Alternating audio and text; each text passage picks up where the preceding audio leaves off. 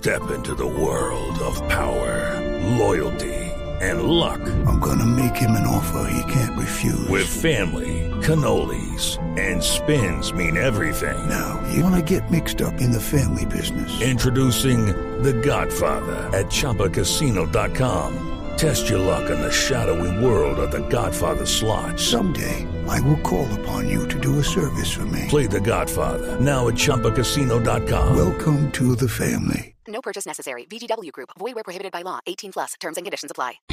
La alternativa. Lo mejor de la semana en su ciudad, en Colombia, en América y el mundo, acompañado del análisis de los mejores expertos y periodistas en Sala de Prensa Blue. Aquí empieza Sala de Prensa Blue. Dirige Juan Roberto Vargas.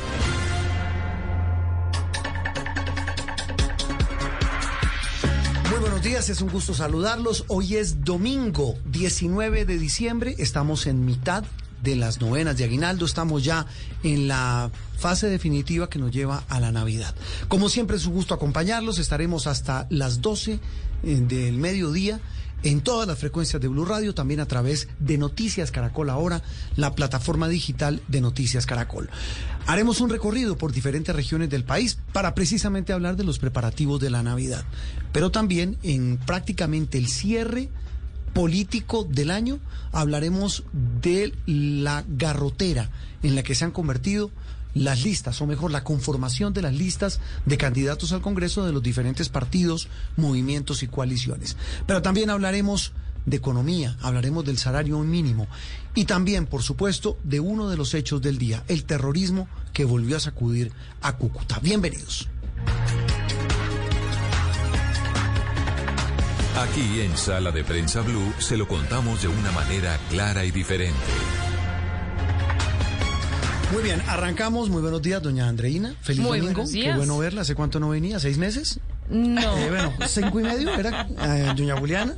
Varillazo, No, muy buenas No, no, pero- el es que bullying en este programa es está heavy. No, ningún bullying. Simplemente estoy No. haciendo una pregunta. ¿Hace cuánto no venía?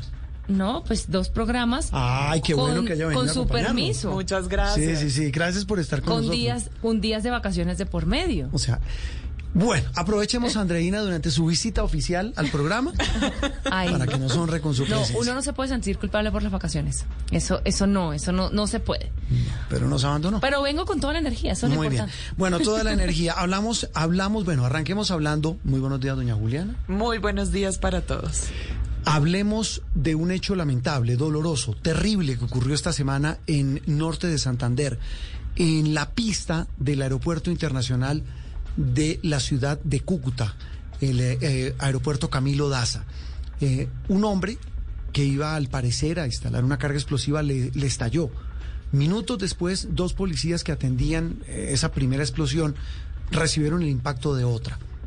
Detrás de ellos había colegas periodistas de Noticias Caracol y de Blue Radio que fueron testigos de excepción y de primera mano de lo que allí ocurría. Pero más allá de lo que pasó esta semana, lo que queda otra vez en el tintero como gran pregunta es qué está pasando en Cúcuta y en norte de Santander. Sí, porque además de recordar hoy a los intendentes William Bareño Ardila y David Reyes Jiménez, que eran los miembros del escuadrón antiexplosivos de la policía que fallecieron esta semana, pues estamos recordando hoy que en este año que está terminando, Cúcuta había sido objetivo de otros dos ataques. El 15 de junio, el carro bomba activado en las instalaciones de la Brigada 30 del Ejército. Sí. Y unos días después, el 25 de junio, el atentado contra el presidente Iván Duque. Si recuerdan, él iba en su helicóptero, viajaba allí y la aeronave fue impactada. Entonces, estamos en una zona además, pues donde confluyen grupos criminales, rutas del narcotráfico, frontera con Venezuela, un escenario bastante complejo que es el que vamos a analizar hoy y que en términos de seguridad, pues tiene bastante preocupada la región. El tiempo, de hecho, hace un conteo mucho más dramático de la cantidad de, de eventos terroristas que han ocurrido en esta zona eh, en los últimos seis meses. Dicen que son eh, seis ataques terroristas en seis meses. Y en, y en total han dejado cuatro personas muertas y 56 heridos. Usted relató los últimos tres y teniendo en consideración que este que usted menciona de, los impactos de fusil en el helicóptero donde viajaba el presidente es el atentado más grave que, se ha, que ha vivido un mandatario en Colombia. Así que el tema de seguridad sí que está muy preocupante en Norte de Santander. Bueno, otros mandatarios, bueno, lo, lo que le pasó a Uribe también, al expresidente Uribe, desde que era candidato, no, mm, recibió no menos de, de 15 atentados entre intentos. Pero bueno, lo, de, lo del helicóptero pues reviste toda la gravedad del caso. Saludamos a esta hora de la mañana de domingo a Iván Díaz, él es experto en seguridad nacional. Eh, alguna vez nos habló, y usted me corrige Iván, muy buenos días, gracias por atendernos hoy domingo. También cuando hablamos de otro atentado, el que había ocurrido en la Brigada 30. Iván, muy buenos días. ¿Y qué es lo que está pasando en Cúcuta? ¿Por qué ocurren estos atentados? ¿Qué le dicta a usted la experiencia en torno a lo que ocurre allí? Muy buenos días. Hola, muy buenos días a todos. Eh, sí, como lastimosamente lo hablamos en la ocasión anterior durante el ataque a la Brigada 30, vemos que el escenario estratégico se repite.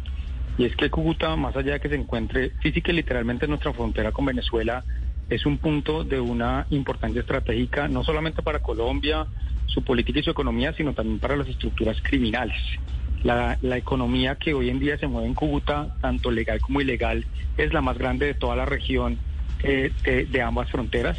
Y eso obviamente genera que en el momento en que los grupos criminales, especialmente los grupos terroristas, quieran enviar algún tipo de mensaje de miedo y de terror a la población colombiana, a los líderes políticos o incluso a sus rivales, criminales eh, utilicen el espacio del área de Cúcuta como el escenario ideal para hacerlo.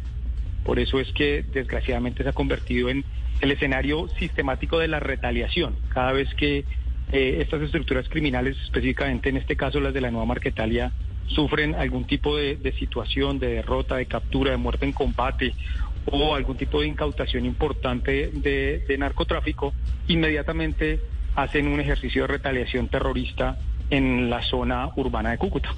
Iván, por lo que está diciendo, podríamos concluir entonces que esto es, digamos, una especie de consecuencia después de las muertes de alias El Paisa y Romaña. Hasta ahora la Fiscalía, pues sí ha dicho que es probable que el Frente 33 de las disidencias de las antiguas FARC esté involucrado, pero ¿podría estar todo esto relacionado? Eh, aparentemente sí, digamos que en el caso particular habrá que esperar las últimas pesquisas de parte de la Fiscalía General de la Nación. Sin embargo, hoy en día la información que se maneja no solamente de forma oficial, sino en los círculos criminales que se trata exactamente de eso, de la nueva Marquetalia, una vez más haciéndose sentir en la zona, obviamente enviando un mensaje de que a pesar de lo que ha venido sucediendo con sus cabecillas, sigue siendo fuerte y que tiene la capacidad de seguir enfrentando la capacidad de seguridad del Estado. Eh, sin embargo, aquí lo que hay que comenzar a evaluar es qué tan bien preparados y qué tantas oportunidades es que le estamos dando porque se volvió algo sistemático. Y más allá de, de que los intentos de parte de ellos sean, eh, por supuesto, abominables, lo que le corresponde al Estado y donde la responsabilidad claramente hay que evaluarla es frente a cómo lo prevenimos, cómo lo contenemos, cómo somos capaces de, de bloquear esas intenciones criminales y terroristas de la nueva Marquetalia. Iván, eh, hay cosas, por supuesto, que pues son difíciles de, controlar y es el tema de que en, la, en, la, en, el otro lado de la frontera haya un gobierno que esté dándole refugio a, estos criminales y obviamente eso de alguna forma sale del resorte de Colombia, más allá de restablecer algún tipo de canal de comunicación con el régimen venezolano. Sin embargo, también hay otros elementos que no sé si se pueden considerar como algunas zanjas o lugares por, por donde se, se está colando, digamos, esta, este terrorismo y, y, tiene que ver con la sociedad civil, con la gente de muchos de los barrios vulnerables de Cúcuta que de alguna forma están sirviendo a, a estas organizaciones criminales. Eh, no solamente, no sé si, si usted, usted, me dirá cuál puede ser el trabajo que se realice allí, porque vemos que la respuesta siempre es más pie de fuerza, pero que al cabo de unos meses todo regresa igual y, y, los policías vuelven a sus lugares de origen y finalmente todo termina allí. No hay, no hay como un trabajo de, fondo. Sin duda, digamos que una de las capacidades que siempre ha tenido tanto FARC como LN es eh, la, la habilidad que tienen para hacer parte de los tejidos sociales de las áreas de referencia criminal en las que trabajan. Norte Santander, desgraciadamente, pues ha sido uno de los sistemas que más ha logrado consolidar, especialmente LN, y FARC que ha venido aprendiendo ese tipo de prácticas. Y el punto que usted toca es un punto muy válido. Los barrios marginales de, Cúcuta, primero que todo, se convirtieron en la zona 1 de los procesos de, de migración venezolana y desgraciadamente se trata de la población más vulnerable en términos sociales y en términos económicos. Esto que traduce en la vida real son eh, el, el, caldo de cultivo perfecto para cualquier tipo de organización criminal. Ese, esos altísimos niveles de vulnerabilidad con la que vienen nuestros hermanos venezolanos hacen de ellos objetivos perfectos para este tipo de estructuras criminales, este tipo de, de redes sociales sobre las que se sustenta el terrorismo. Eso es innegable. Y segundo, eh, en general la presencia del Estado en Norte de Santander y muy especialmente en Cúcuta nunca ha sido la suficiente en muchos campos, por supuesto el de seguridad también, mm. pero en ese ánimo y en, dentro de ese dentro de esas políticas interagenciales y complementarias que son las que mueven hoy en día realmente las políticas serias de seguridad a nivel mundial, eh, Colombia también se ha quedado muy corto y se ha quedado corto porque no ha sido un esfuerzo sostenible no solamente desde lo militar y lo policial, sino desde lo social, desde lo educativo, eh, entendiendo que se trata de un, de un eh, de eh, eh, un proyecto gigantesco en términos de los millones y millones de venezolanos y venezolanas que han estado cruzando la frontera. Pero digamos que de forma genérica, ahí es donde está el asunto. Queda muy, muy sencillo tanto para ustedes como para mí decirlo, porque pasar de decirlo a traducirlo a la realidad es inmensamente complicado en términos reales. Pero ahí es donde está el asunto y ahí es donde está la gran ventaja que, que hoy no solamente la nueva Marquetalia, sino como usted muy bien lo señala, el, el cartel de los soles, que es la organización criminal que encabeza eh, los grupos militares de Maduro en la región sacan provecho. Pues mire, Iván, eh, un diagnóstico pues muy completo el que les hace a nuestros oyentes y televidentes. Gracias por estar hoy en Sala de Prensa Blue. Un abrazo, feliz domingo. Hasta luego, que esté muy bien. Iván Díaz, experto en seguridad nacional. Saludamos ahora a Edgar Alan Niño. Él es docente de la Universidad de, de Pamplona, allí en norte de Santander. Profesor, un gusto saludarlo. Eh, lo mismo, Juan Roberto, feliz domingo para todos. Bueno, teníamos, no, usted muy querido por atendernos hoy. Eh, teníamos el diagnóstico, oía usted de un experto en seguridad, en temas de terrorismo, pero lo que lo que queremos eh, tratar de ayudar a entender a nuestros oyentes en todo el país es por qué Norte de Santander, porque hoy se convirtió, y, no solamente el departamento, su capital se está convirtiendo en epicentro de este tipo de actos. Bueno, Juan Roberto, eh, creo que hemos colocado hoy el dedo en la llaga y el dedo en la llaga es de un problema estructural. Esto no es coyuntural, no es simplemente de atentados. Los atentados son consecuencia de toda una situación que ha vivido Cúcuta y el norte de Santander. ¿Y cuál es esa situación? Pues sencillamente fuimos dependientes durante muchísimos años de la economía venezolana. Cuando esta economía venezolana quiebra, de todos modos, la sociedad cucuteña dependía de los subsidios y de las transacciones económicas que se realizaban con el vecino país. Es decir, allá consignaban dinero, acá reclamaban en, eh, pues, en todos estos puntos de giro y de una u otra forma la gente se sostenía, pero se han acabado esos subsidios, se acabó el dinero ¿Y qué opciones quedan para el cucuteño? Acá no tenemos una industria fuerte, Juan Roberto. Acá siempre hemos vivido de un comercio que es un comercio ejemplar, un comercio que, que se puede mostrar a todo el país, pero que no es suficiente para el éxodo que ha generado, primero, la migración y segundo, esa otra migración interna que nosotros tenemos desde el Catatumbo y desde muchos de los municipios del norte de Santander, son 40 municipios, y todo se está concentrando en la zona metropolitana. ¿Por qué? Porque la violencia ha eh, venido generando ese proceso de desplazamiento en todo el departamento. Entonces Cúcuta, que era una población, si se quiere, de 450 mil habitantes, ya vamos en 650 y si hablamos de zona metropolitana 800 y si hablamos de población flotante casi de un millón de habitantes que, están entrando y saliendo. Eh, una ciudad con una población como la que tiene Cúcuta necesita oportunidades. Juan Roberto, mire, acá han venido todas las ONGs con las cuales estamos muy agradecidos en Cúcuta, pero no se ha podido articular que existe inversión extranjera y que diga, en esta empresa el 50% de los empleados van a ser colombianos y el otro 50% de los empleados van a ser migrantes para darle la verdadera oportunidad que quiere dar el gobierno. Eso no lo tenemos acá. Acá tenemos asistencialismo que si no existiera, la situación sería aún peor, Juan Roberto. Que eso sería, eh, sería eso que usted menciona de, de la falta de inversión, la está copando, bueno, primero no hay inversión privada para, para poner industrias. Eh, eh, lo que uno no entiende también es el papel del Estado. Lo mencionaba el, experto Iván Díaz, decía, mire, esto no es solamente meterle tropa. ¿qué, ¿Qué hay de presencia estatal en norte de Santander? profesor? Mire, acá tenemos en Norte de Santander toda la estructura del Estado. Nosotros no podemos quejarnos. Usted ve cuánta agencia y cuánta dirección y cuánta representación de los ministerios Así, usted la tiene aquí en, el, en, el, departamento. Y lo que más intriga es por qué pasa eso en Cúcuta. Es decir, por qué hoy ocurren estos actos primero en una brigada, o sea, el helicóptero del presidente, ahora en el aeropuerto, es que estamos hablando de un, un, aeropuerto internacional, una capital de un departamento que independientemente de esos problemas, profesor, pues es una ciudad grande, importante.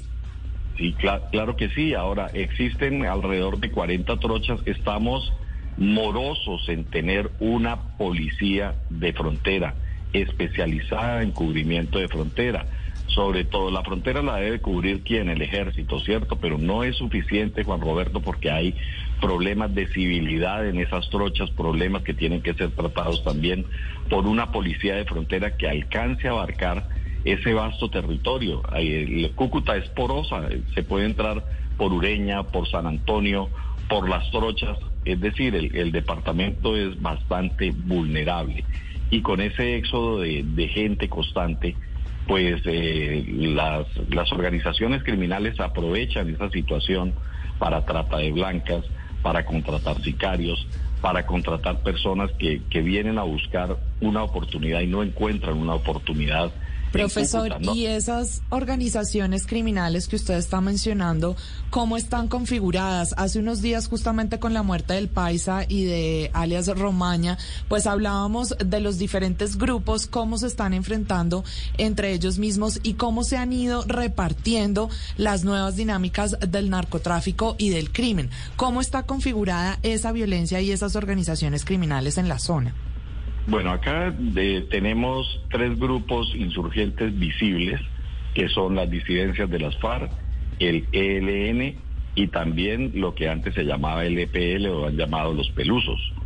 Ellos eh, tienen una alta incidencia en la parte norte del departamento, que es la parte alta del Catatumbo.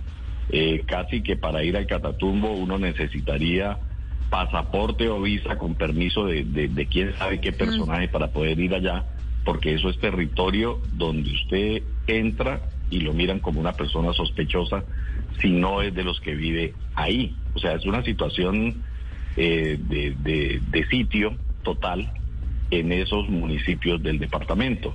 Y eh, además de esa actividad de los grupos insurgentes, pues está toda la actividad de grupos del narcotráfico eh, de México, han venido a instalarse aquí en el norte de Santander, el clan del Golfo, etcétera. Acá tenemos de todos los colores y de todos los sabores, por decirlo así, porque es eh, un sitio donde se puede cultivar y un sitio de paso para poder exportar, utilizando a Venezuela y de Venezuela, pues las islas del Caribe. Entonces estamos en una situación geográfica que no le conviene al departamento. Ahora, ¿qué le conviene al norte de Santander y a Cúcuta? ante todo inversión, pero no solo inversión, sino también garantizar que existan mercados para que la gente tenga oportunidades de empleo, para que la gente, si ustedes miran las cifras de desempleo, hasta hace poco, eh, Cúcuta era la ciudad con más desempleo en Colombia. Hoy nos ganan tres ciudades y que no son ciudades eh, capitales, sino ciudades intermedias o pequeñas. Entonces, eso, sí, perdón. Pues ya, ya hemos hecho buena ilustración y lo que sabemos que es lo, más importante y es atacar pues los problemas de raíz. Sin embargo, uno de esos problemas también es eh, la inmensa extensión, las inmensas extensiones de áreas de cultivadas de coca, que sabemos que pues el Catatumbo es la zona del país que tiene más cultivos. Eh, en ese sentido, usted desde la Universidad de Pamplona, ¿cuál es eh, la idea que tiene o qué opinión le merecería retomar la aspersión aérea con glifosato? Bueno, ese es un tema bastante polémico por eh, todos los estudios que dicen que el glifosato puede afectar a las personas que están conviviendo en esa zona. Eh, hoy se está hablando de, posibilidad de legalización de la droga, posibilidad de hablar de una eh, marihuana orientada hacia lo medicinal. Lo mismo podrían hacer con procesos con, con la misma cocaína. Esa sería una de las grandes alternativas porque no vamos a desconocer que la tierra es fértil, que podemos producir, pero eso debe estar dentro de la legalidad. Hacia allá tenemos que ir porque esa, eh, la aspersión con eh, manual eh, se viene realizando lo mismo que ha pasado con lo del glifosato, pero ya sabemos cuáles son los problemas de salud que mm. puede traer esa situación.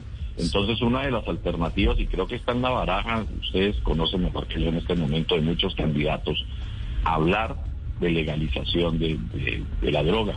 Porque, y además, no sería un problema solo de Colombia, sino esto es un problema mundial, es un problema que eh, nosotros lo miramos desde la óptica eh, muy parroquial, pero si nos vamos a Centroamérica, toda esta droga que está saliendo del norte de Santander y que sale de otros departamentos de Colombia está pasando necesariamente por Centroamérica para llegar a Norteamérica o para ir a otros destinos como Europa. Entonces es un problema global que necesita mirar, necesita una propuesta nacional, pero con una mirada global una mirada global, la que usted nos acaba de hacer, de lo que está pasando en Norte de Santander, de lo que necesita Norte de Santander. Hay que decir que allá hay una gente maravillosa, hay un comercio pujante, hay una construcción que está creciendo, es decir, hay sectores que se quieren mover en la legalidad, en la economía formal y a los que hay que voltear a mirar. Profesor eh, eh, Edgar Alan Niño, gracias, un abrazo, feliz domingo.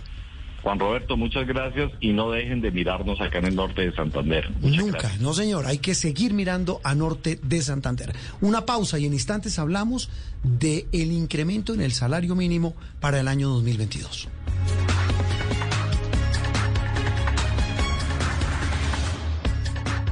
Estás escuchando Sala de Prensa Blue. Una familia es como una fábrica de galletas.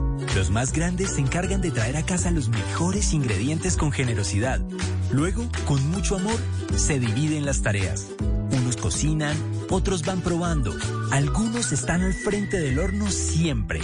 Y los más jóvenes se encargan de servir la mesa para disfrutar todos unidos esas delicias. Eso somos, una familia que sabe hacer galletas. Arthur's Cookies Factory.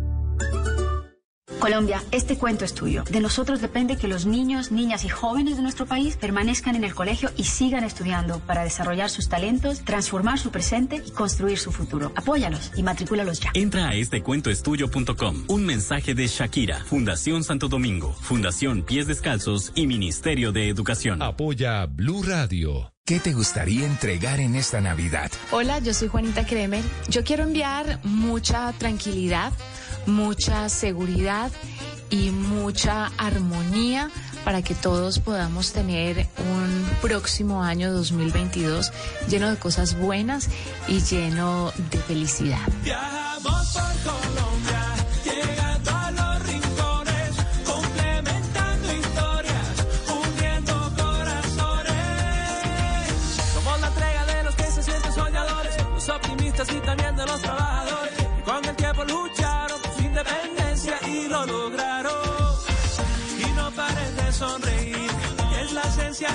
Nuestro país. rapidísimo, entregamos lo mejor de ti.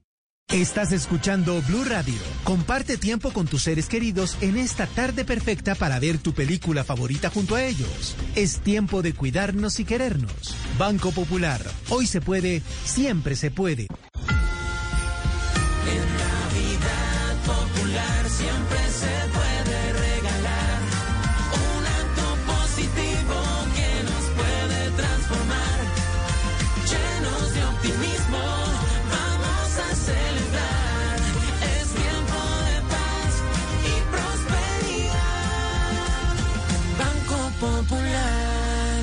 Feliz Navidad.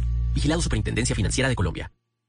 Interactúe con nosotros a través de Twitter con el numeral Sala de Prensa Blue. Regresamos a Sala de Prensa Blue. Bueno, Bogotá Cali, me corrigen Barranquilla, Medellín, me dicen que Bucaramanga tienen horario extendido del comercio Claro. todos estos días, Sí, hasta medianoche. Despierta, comercio despierto. Es que, es que es la manera de, de devolverles a los comerciantes todo lo que han sufrido durante estos dos años de pandemia. Yo creo que incluso también a los colombianos que van a comprar. Y Hace un claro, año la a gente miti- no estaba comprando. No, y a mitigar Claro. los trancones también, para que Oh. haya menos congestión y se, digamos que eh, se diluya en el día el, el flujo de gente que va a ir a comprar. Le preguntaba yo a un, a un señor de un centro comercial, le dije, ¿y si es rentable tener un centro comercial abierto hasta medianoche? Y me mandó foto. Fila de gente Claro. a las 11 y 50 de la noche. Claro, es que incluso antes de que empezara oficialmente estas jornadas de comercio despierto, eh, algunos almacenes estaban abriendo hasta las diez y media, hasta las once, porque ya desde antes, sin que fuera oficial, la gente se quedaba hasta tarde. Bueno, y me dicen que a partir de mañana lunes, el madrugón en Bogotá, ¿no? El de San Victorino. Digo, el madrugón va a ser 24 horas. El hueco. El hueco fue ayer, Medellín. desde ayer sábado. Sí, pero le van a meter 24 horas. O sea, le van a meter toda la noche. Y, y pregunté lo mismo, la misma pregunta tonta. Y me dicen, párese a las 2 de la mañana y hay gente comprando. Yo iría a las 2 de la mañana a hacer compras, es que yo no me aguanto una fila. Igual me voy a, me voy a calar fila, según me dicen, Mm, a las 2 de la mañana hay fila, pero, pero nada como ir a un centro comercial ahora en estos días. Sí. Es Bueno, terrible. Todos son señales de reactivación. Al Amén. margen, el trancón, el- el- las filas, todo. Hace parte de, de esa reactivación de la que Pero hemos hablado. Lo de Trancón de verdad está, está No, lo de épico. Bogotá, lo de Cali. Es épico. El tiempo puede Medellín. incrementarse fácilmente tres veces, el tiempo de desplazamiento. Impresionante. Eh, us- el, el promedio de velocidad en Bogotá bajó, estaba en 26 kilómetros por hora, bajó a 23 en, en los últimos 15 días. Quiero Y, decirle lo- que y el le, y les doy último- otro dato, A va a bajar más. Sí, es que el último ranking internacional que he estado mirando justamente eso en varias ciudades del mundo decía que en Bogotá ya íbamos en 17. No, y es una de las 10 ciudades con el peor tráfico del mundo. Pero bueno, no nos hagamos mala sangre. No, no. Ha- hablemos de, domingo. repito, sí, primero domingo, donde también hay trancones, y segundo, eh, repito, no solo en Bogotá, en todo lado, sin- sino que todo hace parte de esas señales de reactivación y en medio de todas esas noticias económicas, esta semana que terminó se conoció que como hace mucho rato no pasaba, pues el salario mínimo, el incremento del salario mínimo que devengan millones de trabajadores colombianos se lograba por consenso, no por decreto. Cuando ya no hay acuerdo entre, entre las partes, entre empresarios, centrales obreras y gobierno, pues el gobierno terminaba fijándolo por decreto. Pues no, hubo acuerdo y se fijó un salario de un millón de pesos, más el auxilio de transporte. Sí, el auxilio de transporte quedó en 117.172 pesos, como usted dice, en un ambiente muy amable, pero que nos deja algunas inquietudes que son justamente las que queremos resolver hoy. Por un lado, ¿qué va a suceder con otros campos que están atados al incremento del salario mínimo? Si se van a mantener atados o se va a buscar otras soluciones para que no crezcan tanto, por ejemplo, pagos de multas, de impuestos, etcétera. Y lo otro es también qué va a suceder con los más de 9 millones de colombianos que están en informalidad recibiendo menos de ese salario mínimo y no se van a ver beneficiados por este incremento. Son muchas inquietudes. Eh, hemos llamado hoy domingo a Camilo Guzmán. Él es el director ejecutivo de Libertank. Es uno de los más importantes tanques de pensamiento económico que hoy tiene el país. Camilo, un gusto saludarlo y gracias por estar con nosotros hoy domingo. Juan Roberto, muy buenos días a usted y a toda la mesa de trabajo de Sala de Prensa Blue. Un gusto estar aquí conversando con ustedes hoy. Bueno, estábamos hablando de reactivación. Bueno, el gobierno esta semana habló de, de que el crecimiento económico se, la, la- la- la perspectiva da para un 9.7, pero hablemos inicialmente del salario mínimo, Camilo. ¿Qué le dice a usted un incremento como el que se pactó entre gobierno, empresarios y trabajadores? Bueno, la verdad para nosotros hemos expresado varias veces la inmensa preocupación que el salario mínimo se haya aumentado de esta manera un poco desproporcionada, muy por encima de, las metas o de los objetivos de, las estimaciones, mejor de la inflación para este 2021 y, y también muy por encima de la productividad de los trabajadores colombianos. ¿Y por qué nos preocupa? Usted lo decía o lo decían ahorita. Y, es que nos preocupa porque esto le aleja mucho más la posibilidad a los trabajadores informales en Colombia de acceder a un, de acceder a un, salario mínimo y sobre todo acceder a un empleo formal. Pero adicionalmente también pone a veces en peligro el, el empleo de muchos de los trabajadores en Colombia que hoy se ganan un salario mínimo, porque hay que entender que en Colombia eh, la mayoría de las empresas, el 93% de las empresas son microempresas que tienen ingresos muy bajitos y que cualquier cambio, cualquier aumento en sus costos termina generando, eh, digamos que una gran distorsión y, siempre termina que, afectando un poco a los pocos empleos que tienen. Generalmente son empresas que tienen dos, tres empleos y terminan afectando esos empleos que tienen. Entonces también nos preocupa lo que puede pasar con las, con las personas que hoy se ganan un salario mínimo, que puede que le aumenten sus ingresos, pero al mismo tiempo también puede ocurrir que eh, sus empleos estén en peligro. Sí, Camilo, pero ahí hago de abogado del diablo porque esa posición suya es la misma de otros tanques de pensamiento como el de Fedesarrollo, incluso ANIF. Muchos economistas dicen lo mismo.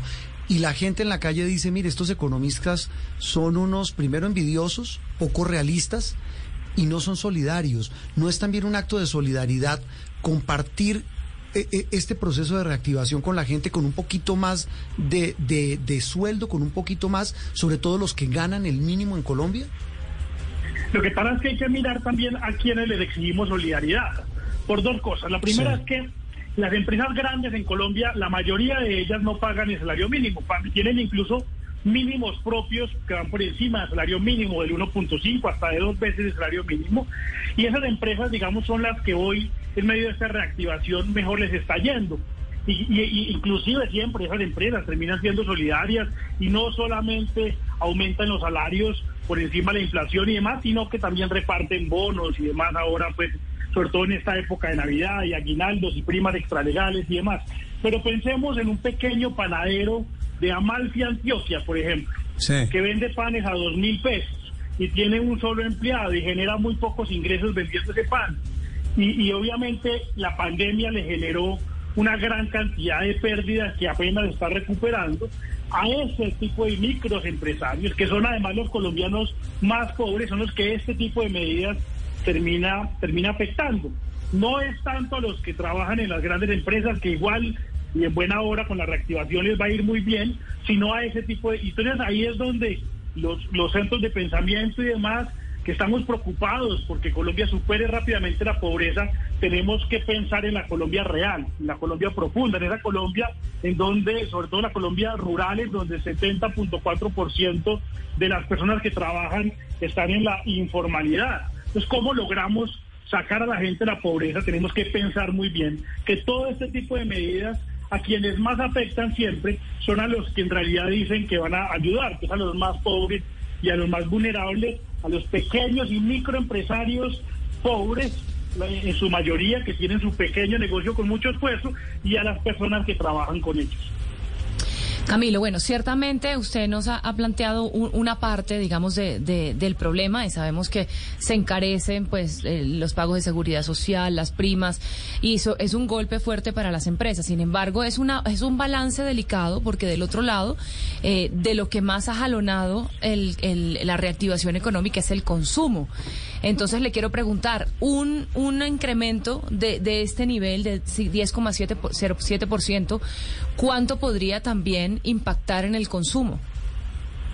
Bueno, la cifra exacta, pues habría que calcularla. Clara, claramente esto termina eh, beneficiando el consumo, también termina generando una presión importante para la inflación, pero termina beneficiando el consumo, pero no sabrían que, en, qué, en cuánto. Los estudios lo que han demostrado es que muchas veces se termina equilibrando un poco el tema, porque si bien, como les decía ahorita, digamos que ese 18% de trabajadores colombianos que se ganan entre 0.9 y 1.1 salarios mínimos, supongamos que todos se ganan el mínimo, va a aumentar sus ingresos, muchos de ellos también van a terminar perdiendo sus empleos, especialmente los más pobres y dentro de los más pobres los que menos educación tienen, que son lastimosamente los trabajadores menos productivos. Pero ahí termina en un equilibrio que, que, además es un equilibrio que, genera mucha lástima porque no debería ocurrir. Entonces, en realidad, yo no estoy tan seguro de cuánto sería lo que podría eh, jalonar el, consumo y la demanda en Colombia ese tipo de, medidas. Sin duda, en las ciudades grandes puede ocurrir mucho más que, que en la Colombia, en las ciudades pequeñas, intermedias o en la Colombia rural, en donde en realidad creo yo que, que estarían los colombianos mucho más afectados. Camilo, con el aumento del salario mínimo aumenta también la cuota moderadora a la EPS, aumentan los aportes a pensión que tienen que hacer los trabajadores y otros rubros que, como decíamos al principio, están atados al salario mínimo, por ejemplo, el incremento en el SOAT y otras. Esta posibilidad que se planteó durante los últimos días de que ese incremento estuviera atado al IPC y no al salario mínimo, ¿lo ve usted viable y cómo se podría aplicar? No solamente lo veo viable, sino que además lo veo urgente. Lo que pasa es que eso requiere una serie de modificaciones a la ley y ustedes saben muy bien y los oyentes saben muy bien lo que eso se demora, sobre todo entendiendo que el Congreso hoy está terminando sesiones. Eh, entonces ahí, digamos, va a haber unas dificultades para poderlo hacer y que entre en vigencia a partir del año entrante. Seguramente el gobierno vía decreto podrá, podrá hacer algunos cambios, pero no será nada fácil. Pero además hay otro tema que también nos preocupa y es que en el presupuesto general de la Nación se, se hizo planteando un incremento salarial del 4.64%, que era lo que ellos más o menos establecían que iba a ser la inflación de este año, eh, y, y ahora pues van a tener que aumentar. Los salarios de cerca de 260 mil funcionarios públicos están indexados al salario mínimo. Es decir, tienen que aumentar el 10.07%. Pero adicionalmente, pues tendrán que revisar también el aumento de los salarios del resto de los de los funcionarios que deberían estar creciendo alrededor del 7%, que es lo que ha dicho también Fede Desarrollo, que sería, digamos, un aumento un poco más razonable.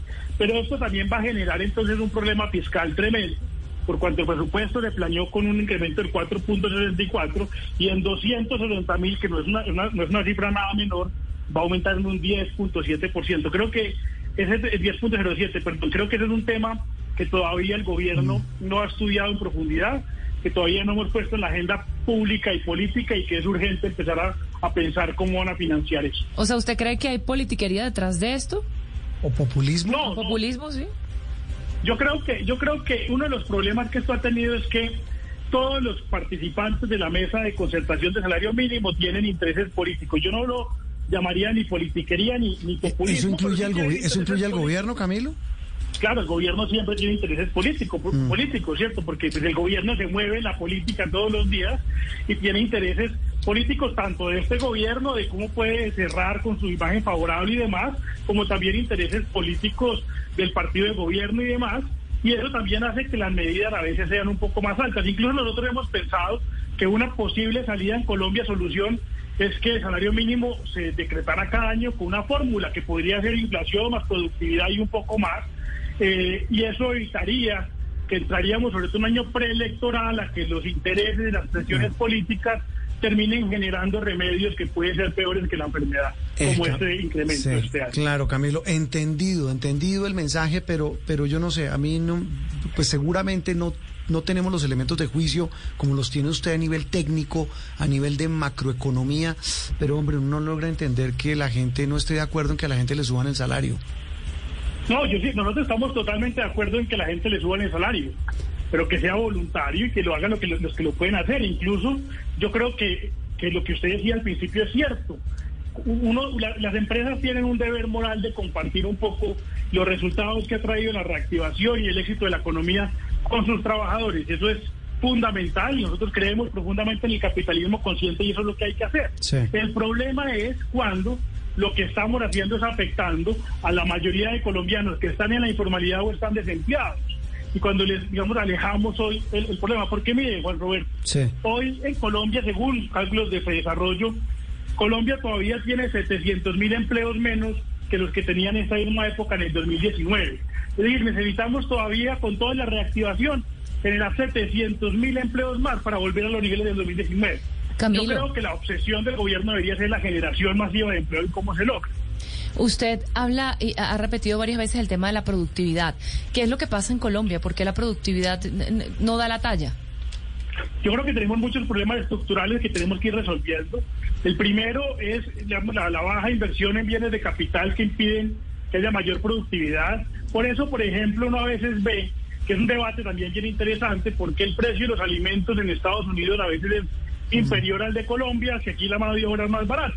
Pero cuando vamos a ver, pues un trabajador o un campesino en Estados Unidos produce muchísimo más por hora que lo que produce un campesino en Colombia precisamente porque tiene acceso mucho más fácil a bienes de capital. No es lo mismo no trabajar con un asadón que trabajar con un tractor, por ejemplo. Y ese tipo de cosas afecta a la productividad. Pero un tema estructural que es fundamental hoy hablar es el tema de la educación. Y ahí también Colombia requiere avanzar muchísimo para tener trabajadores mucho más educados que a su vez sean mucho más productivos. Que es un tema fundamental si queremos competir internacionalmente y si queremos aumentar la generación de empleo formal en Colombia. Pues Camilo, un, un, gusto haberlo tenido y de verdad muy clara la explicación, muy coherente y nos ayuda y sobre todo a nuestros oyentes de Sala de Prensa Blue y de Noticias Caracol ahora a entender un tema que genera controversia en unos, que es respaldado por otros, pero que al final del camino nos termina golpeando o tocando de alguna manera a todos en nuestro país. Un abrazo y feliz domingo. Muchas gracias, Juan Roberto. Feliz domingo para ustedes también y un gusto estar aquí en Sala de Prensa Blue. Sí, señor. Camilo Guzmán, el director ejecutivo de Libertank, hablando del aumento del salario mínimo. Esto es Sala de Prensa Blue.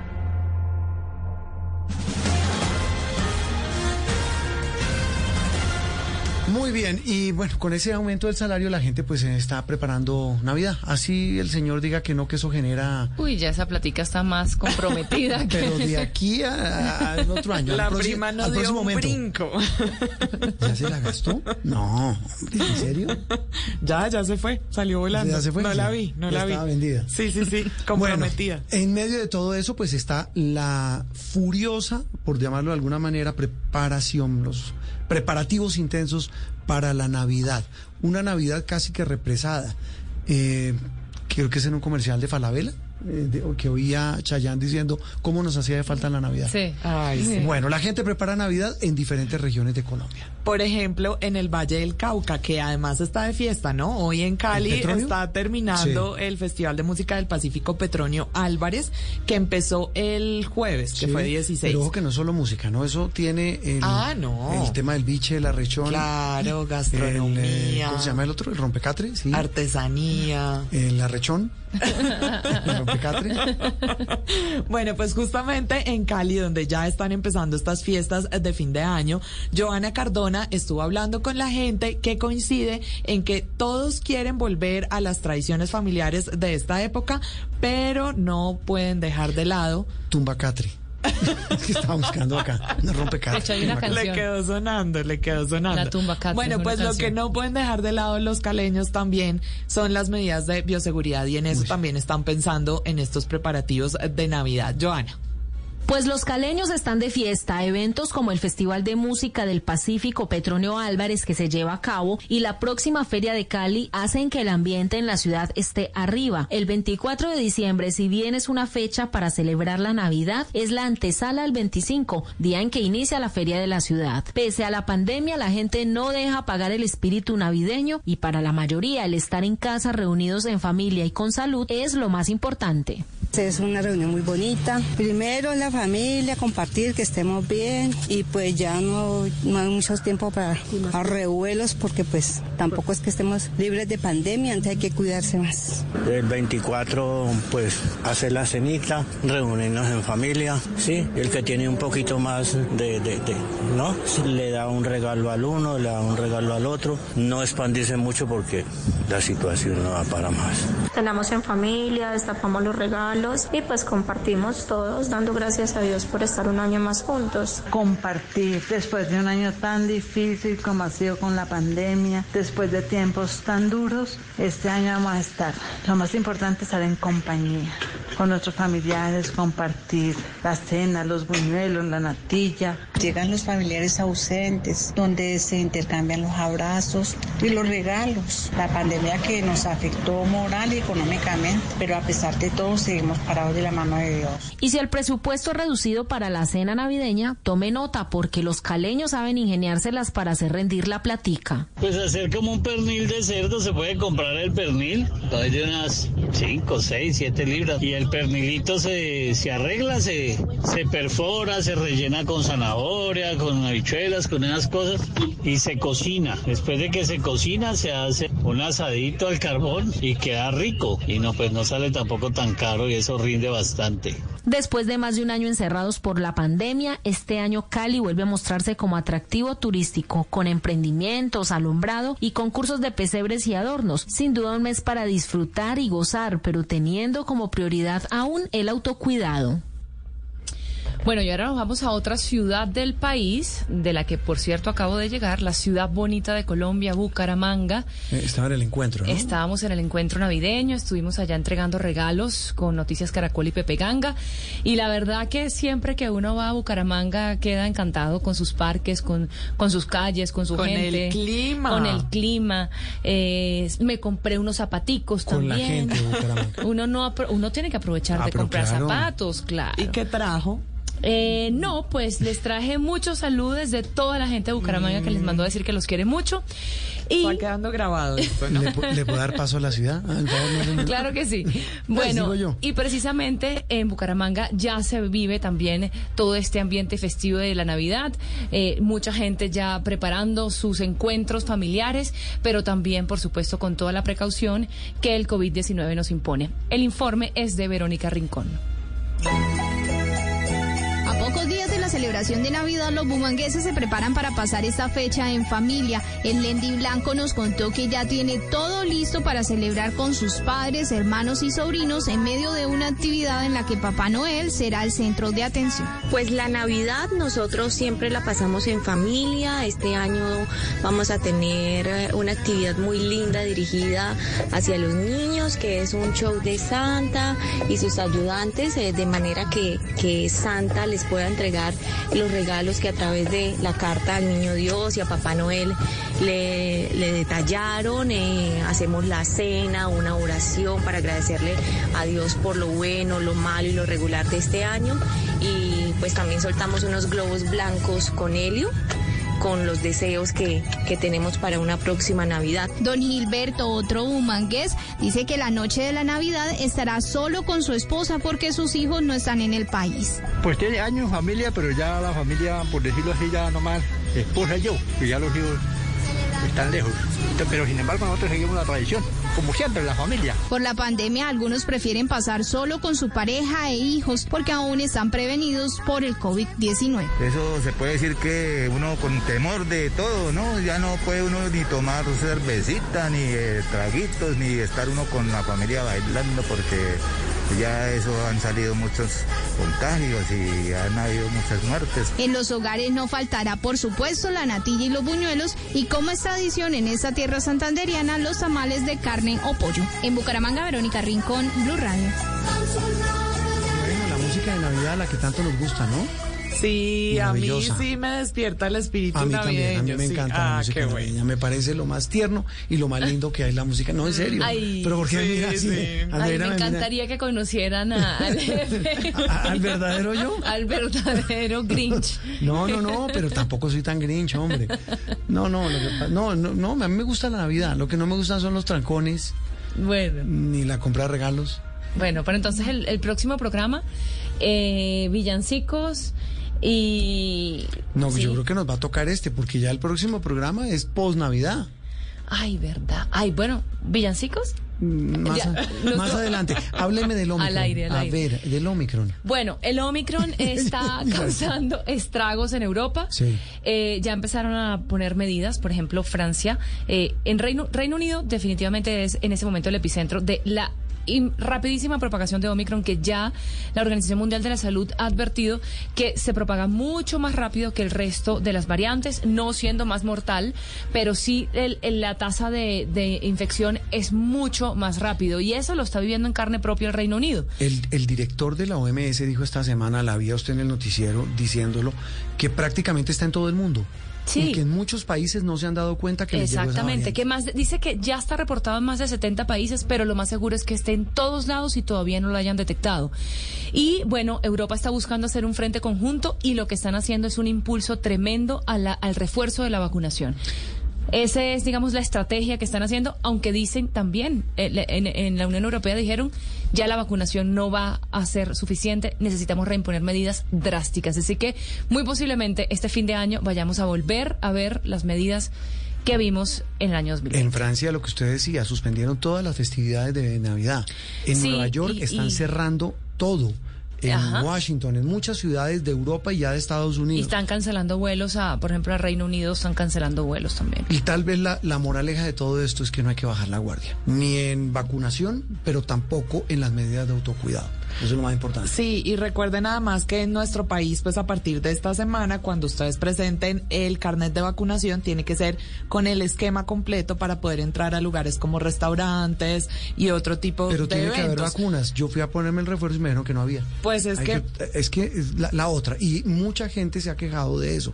Mucha gente llega a ponerse el refuerzo y no lo, no lo hay. Pues es que mire, en nuestro país con esquemas completos de una o de dos dosis hay un poco más de 26 millones de personas. Y usted mencionaba el refuerzo, pues se han aplicado alrededor de dos millones y medio, y le estoy diciendo alrededor porque usted sabe que la Sí. cifra se va cerrando cada día, dos millones y medio de dosis de refuerzo. Realmente es poco.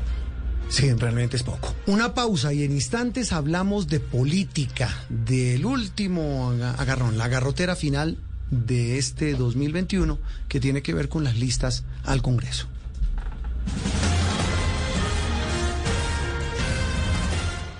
Opinión, análisis y mucho más aquí en Sala de Prensa Blue. Cali, Ya lo voy a decir, ya lo voy a decir, ya lo voy a Tolima.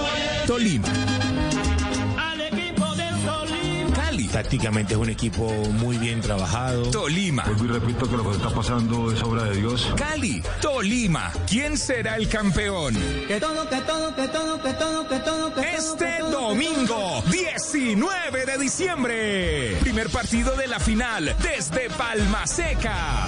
Para todos los futboleros. Blue Radio. La alternativa. Futbolera. Voces y sonidos de Colombia y el mundo en Blue Radio y bluradio.com. Porque la verdad es de todos. 11 de la mañana, un minuto, y es momento de actualizar las noticias, de contarles la información más importante de lo que hasta ahora está pasando en Colombia y el mundo. Hay una nueva polémica en Bogotá por un mural financiado por la misma alcaldía de la ciudad, que además es alusivo al abuso policial. ¿Cómo es la historia, Juan David? Estamos hablando de esos murales financiados por la alcaldía que están pintando en los puentes de la ciudad. Es que hace parte, Silvia, de un proyecto de precisamente de IDARTES en Bogotá que se llama Utopías en Andén, en donde se desarrolló una convocatoria pública, Museo Abierto de Bogotá, precisamente para que grupos artísticos hicieran murales en los puentes de la ciudad. Y hoy en redes sociales pues se está denunciando sobre un nuevo mural ubicado en el puente, debajo del puente de la Avenida de las Américas con carrera 50, porque ya fue inaugurado el espacio que se llama el Pulpo de Puente Aranda.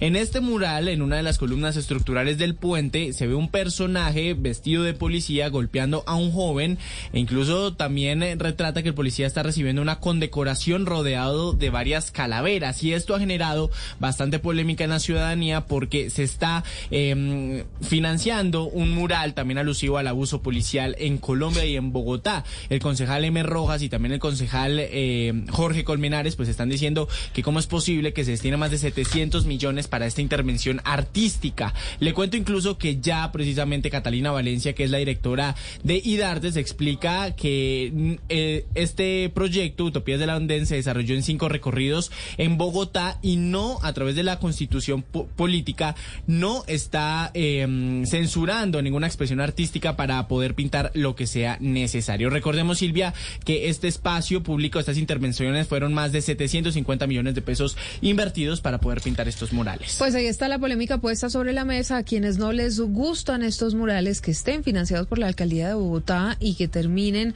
haciendo alusión al abuso policial que de todas maneras se ha visto en medio de las protestas y manifestaciones eh, que se generaron este año, pero también la respuesta de la alcaldía que dice que por constitución pues no se puede vetar ningún tipo de pensamiento y esos pensamientos se ven reflejados en los murales. La polémica sobre la mesa, hay quienes piensan una cosa y otros pues que tienen una idea distinta de lo que debería ser la destinación de dineros públicos. Mientras tanto, este fin de semana se han restablecido paulatinamente los viajes desde el casco urbano de Ituango hacia las veredas, que estuvieron frenados además por um, amenazas de las disidencias de las FARC durante los últimos dos días. La policía dice, Valentina Herrera, que van a aumentar la presencia de las autoridades en la zona. El transporte desde el casco urbano de Ituango hacia sus veredas Cañón del Inglés, Quebrada del Medio y el corregimiento de Santa Lucía estuvo frenado por más de dos días porque a las líneas de la empresa Conorte, encargada de las rutas, llegaron mensajes y llamadas intimidantes diciendo que debían guardar los carros porque no estaban pagando las extorsiones.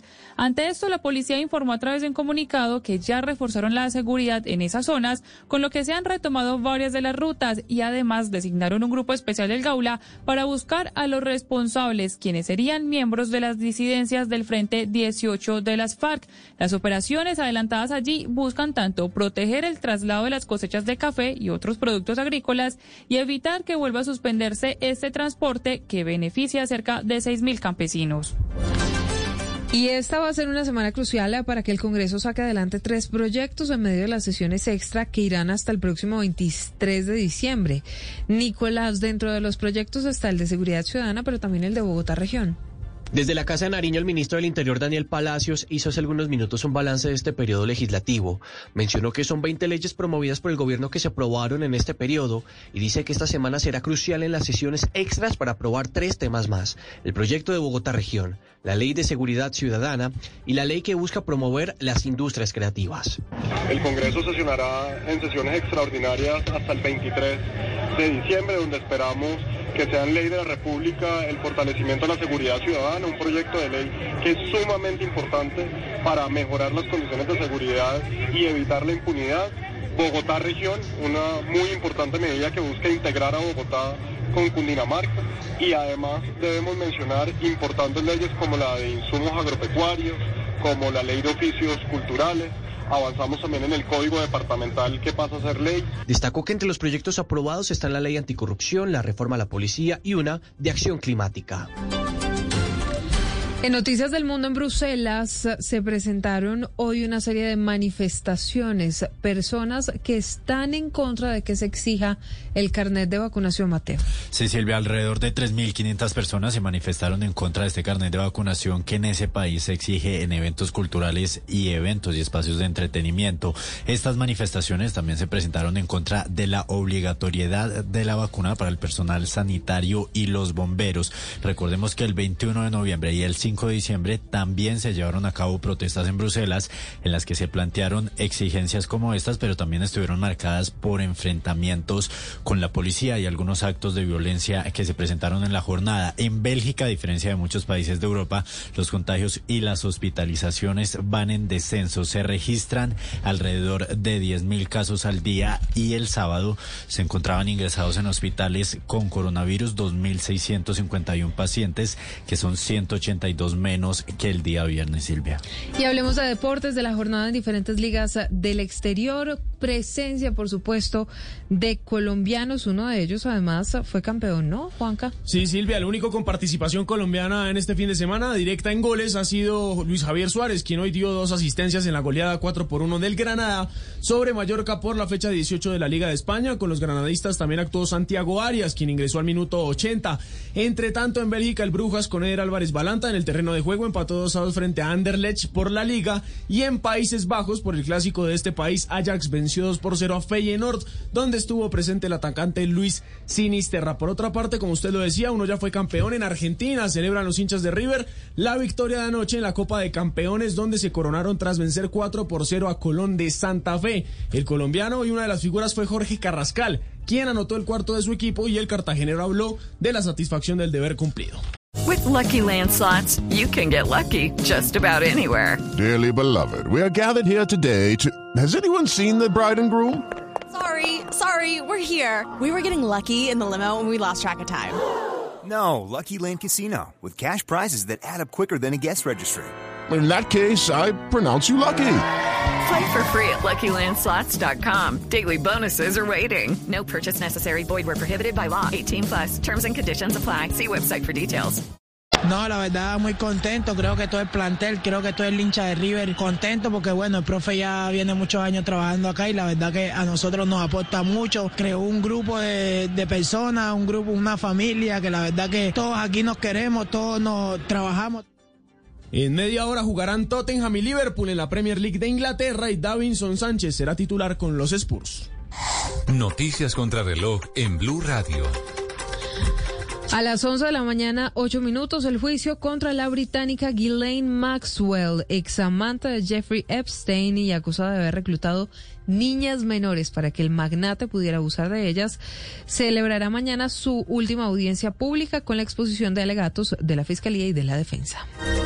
Hablamos de la cifra. La policía de Australia ha informado que un sexto niño murió a causa de las heridas que le dejó un accidente el pasado jueves en Tanzania cuando un vendaval levantó un castillo inflable haciendo que los niños cayeran a una altura de 10 metros.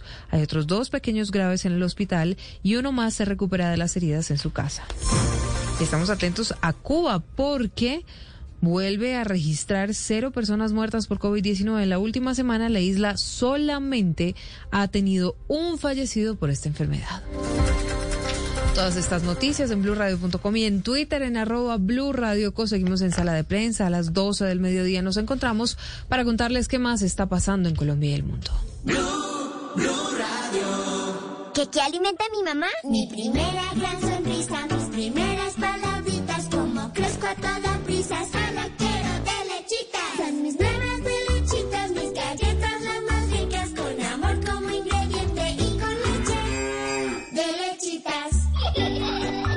Las primeras galletas de tus hijos tienen que ser de lechitas, porque verlos felices te alimenta.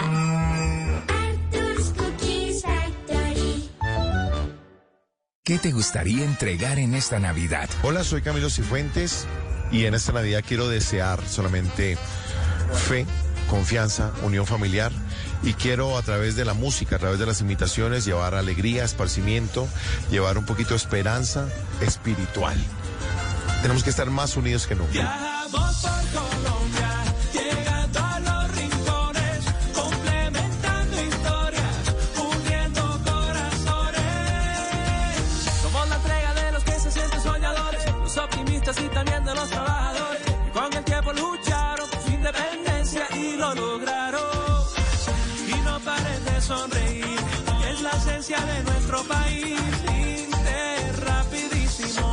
Entregamos lo mejor de ti.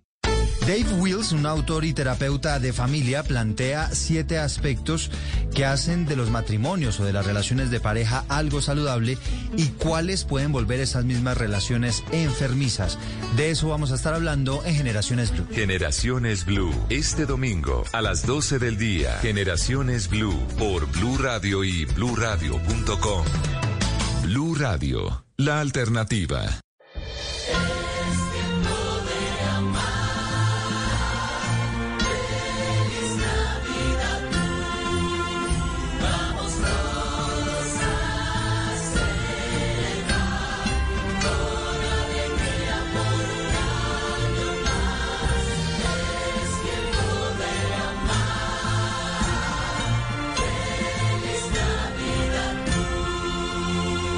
Radio, la alternativa. Estás escuchando Sala de Prensa Blue. Bueno, y si hablamos de congestiones y trancones por cuenta de la Navidad, la congestión y el trancón en la registraduría, no les quiero decir, de candidatos de todos los colores, todos los sabores, todos los partidos, eh, todos los pelambres, todas las tendencias, eh, haciendo parte de las listas al Congreso. Bueno, vimos también algunos precandidatos llevando sus cajas llenas de firmas, otros pues llegando a esa inscripción, pero más allá de esa, de, de eso, lo que hay detrás es una serie de disputas muy complejas. Hasta el viernes pasado veíamos una muy grande en el pacto histórico de Gustavo Petro. Ni qué decir en el Centro Democrático de Álvaro Uribe. Ni qué decir en las listas de la Centro Esperanza porque también ahí hay unas dificultades enormes. Uno podría hablar de una verdadera rapiña por un cupo para quedar bien ubicado en esas listas. Bueno, quedar en las listas. Excepto María Fernanda Cabal, ¿no? Que Ah, se pidió que el último, el, sí, último pero- número. El número Sí, 100. pero, 100. pero terminó esta semana cuestionando muy duro al que quedó de primero.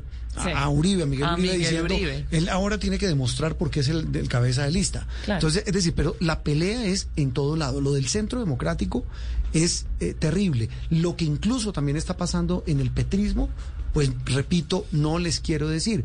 Están haciendo lo que tanto critican y es el cálculo y la matemática política. Claro, y es que a eso súmele que en las coaliciones pues también se tenían que poner de acuerdo a ver cómo integraban las listas de los partidos que las conforman. Veíamos además en el Congreso de la República eh, palabras fuertes, ¿no? Bueno. Tonos altos. Bueno, la pelea del marica ya. Sí, Sí, no, no, no. Todo, todo estuvo, digamos que esto tiene dos versiones. Una oficial, que es la de las listas que se le entregó a la registraduría, pero como usted dice, así como de afán el lunes ya a las seis de la tarde entran con, y lo que viene en este espacio, en estos días en las que se van a poder hacer cambios a esas listas, que es lo que ha producido todas estas, estas polémicas que usted menciona. Armando Neira es el editor político del Tiempo, es uno de los colegas más queridos, que más sabe del tema político, lo leemos eh, casi todos los días, especialmente los domingos con sus crónicas políticas, porque es que además Armando tiene esa particularidad maravillosa, es un gran periodista político y es un gran cronista. Don Armando, como siempre, un gusto saludarlo, feliz domingo. Juan Roberto, un saludo para usted, un saludo para Andreina, para Juliana. Eh, feliz domingo y, y asombrado con el trancón. Ah, no, el sí, sí. trancón electoral. No, no, no, el trancón electoral. Eh, ¿Le podemos, ¿le podemos poner Se tarea? les pasó, Señor. se les pasó eh, la, la de coalición Centro Esperanza, que casi, casi una persona tan experimentada y tan valiosa para este país como ha sido Humberto de la Calle casi termina marchándose sí. Porque él pidió unidad y no se pudieron poner de acuerdo. Es decir, si no logran presentarse unidos para analizar Congreso cómo ir a hacer la cosa. No, y, y, cal- y súmele lo que pasó con Angélica Lozano, que terminó también en semejante pelea. Armando, le decía que le queríamos poner una tarea. Háganos una crónica de esto que está ocurriendo que eh, a- para el común de la gente no es tan, no es tan, eh, ¿cómo se puede decir eso? Tan familiar el- y cercano el intentar entender cómo es esto de la conformación de listas y por qué son tan importantes. Eh, son muy importantes porque eh, por primera vez Colombia va a asistir a una, eh, digamos, unas primarias. Eh, lo que va a pasar en marzo es la elección eh, al Congreso, pero en paralelo van a ser las tres coaliciones, la coalición de la izquierda, que era el pacto histórico, la coalición de la Centro Esperanza, que es de centro, eh, centro, centro izquierda, por lo que está Robledo, y la coalición de Equipo Colombia, que son los ex candidatos y una gente más afín a la derecha. Cualquiera de estas personas, eh, junto con el candidato del Centro Democrático, que es Oscar Iván Zuluaga, cualquiera de estas personas, muy, muy probablemente, a no ser que haya una sorpresota en Colombia, muy probablemente va a ser el presidente de Colombia o la presidenta de Colombia en el caso de si llegara a ganar Dilian. Y para que gobierne bien, tiene que tener un Congreso fuerte, tiene que tener un Congreso eh, que le trabaje, y si no va a tener muchas dificultades. Eh, digamos, en el hipotético caso que gane, que gane Gustavo Petro. Gustavo Petro tiene un congresista que es eh, quien lo acompaña y que lo, lo, lo- lo secunda, que es su escudero, que es Gustavo Bolívar. Sí. Eh, pero van en una lista en la que ellos dicen que van a sacar 5 millones de votos, que eso es muy, muy difícil, muy difícil porque sacar 5 millones de votos eh, es muy complicado en un escenario en el que el, el, el espectro político está tan fragmentado. No hay un grupo fuerte en estas elecciones, es la primera elección, por ejemplo, para el Centro Democrático que no va a estar Álvaro Uribe en el tarjetón, que eso es una baja muy sensible para ellos. En la izquierda no va a estar Jorge Robledo, que es una baja muy fuerte para ellos.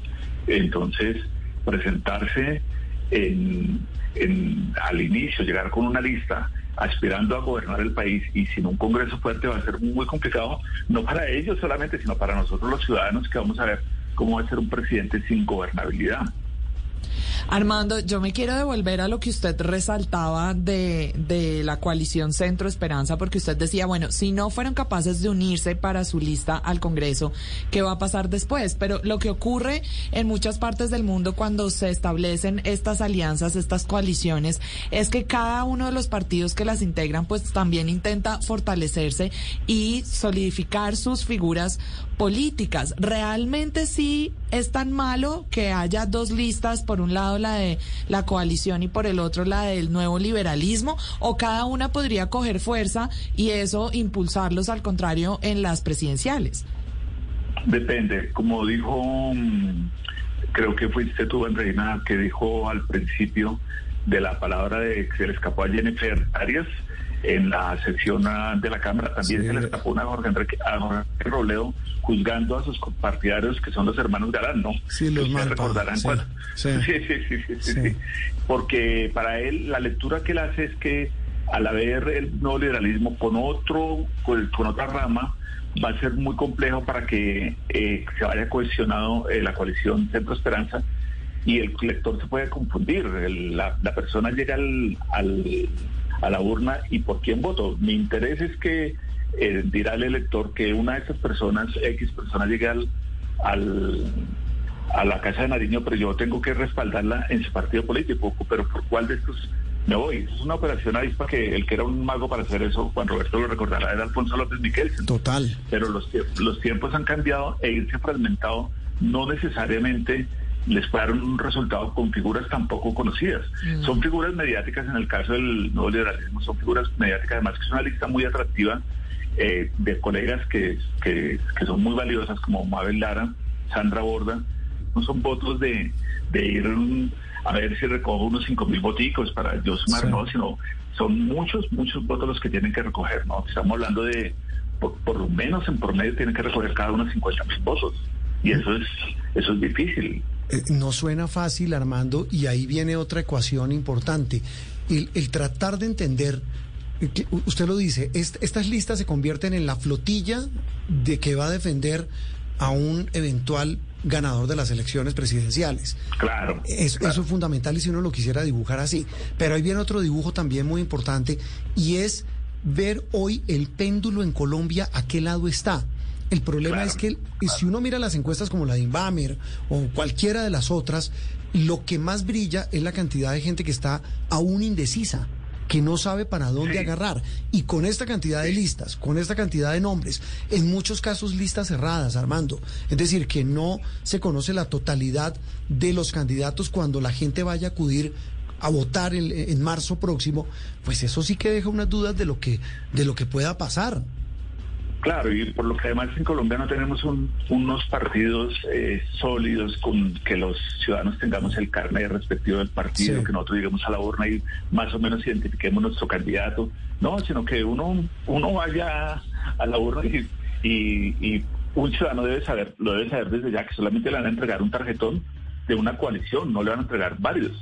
Pero ya en el solo nombre las coaliciones ya se puede perder. Uno, nosotros los periodistas creemos que es sencillo por lo que nosotros vivimos de esto y estamos eh, permanentemente conectados y leyendo esto, pero un ciudadano normal no. Ustedes hacen una encuesta ahí con varios ciudadanos, cojan así a abuelo de pájaro a varios ciudadanos y pregúntele por quién votaron las últimas elecciones al Congreso, muchos no lo recuerdan. Recuerdan las elecciones presidenciales, pero ¿mm? yo por quién voté al Congreso, porque hay una una una una ausencia de cultura política muy fuerte de, de- de tener una pertenencia con un movimiento eh, como lo tenían nuestros padres que eran o liberales o conservadores. No, ahora hay una explosión de partidos, de coaliciones que los ciudadanos se terminan perdiendo. Y, y si no sacan un Congreso fuerte, si el candidato que gane las elecciones presidenciales no tiene un Congreso fuerte, va a tener muchos, muchos problemas. Armando, y hablemos un poco de la lista del partido de la U que yo creo que es penoso porque pues hace echa mano de esto que usted nos dice de poner a veces eh, figuras atractivas eh, encabezando Catherine la Ibargüen, lista sí. como Catherine Ibargüen pero Que encabeza, después se ve eh, eh, dentro de la lista pues personajes como el hermano de, del ñoño Elías o de Musa Besaile ¿qué, qué nos dice de, Sí. de eso? Eh, bueno, y Armando, y súmele, y súmele en la lista del petrismo hasta un, un sentenciado por parapolítica. Claro, una persona que nosotros, eh, yo creo que no hay un colombiano que no quiera a Catherine Ibargüen, porque ella es encantadora, su sonrisa ha iluminado a los colombianos, ella nos ha hecho eh, vibrar de orgullo por lo que ha hecho como deportista, pero ya ir en una lista como número uno representando a un partido político, quién sabe si la alcanza. Eh, la fe de ella está en que tiene un aparato electoral muy fuerte en manos de Dila Francisca. La exgobernadora del Valle y la actual gobernadora. Ambas fueron directoras de Coldeportes, eh, manejaron Coldeportes, la actual directora, la actual gobernadora manejó Coldeportes. Entonces, yo creo que ella se confía en que ya no la van a abandonar. Y en las últimas elecciones, en los de alcaldes, eh, Dila Francisca logró algo extraordinario que ganó en todos los municipios del departamento del Valle. Eh, si, lo- si le logran trasladar esos votos, pues probablemente le vaya muy bien. Pero los políticos, eh, todos los políticos son fantásticos porque todos los políticos tienen un ego maravilloso y creen que cada uno de ellos puede salvar el país. Y se van confiados en que los políticos grandes, los políticos fuertes les van a endosar los votos y necesariamente eso no es así. Vamos a ver en el centro en el democrático, por ejemplo, a un Uribe joven, un Uribe nuevo, que no es el mismo Uribe mayor. Y Uribe es un gran elector, Uribe es el político más influyente que ha dado Colombia en las últimas dos décadas. Pues ganó en el primer envío en primera vuelta en el 2002, ganó después en primera vuelta también en la, en la reelección en 2006.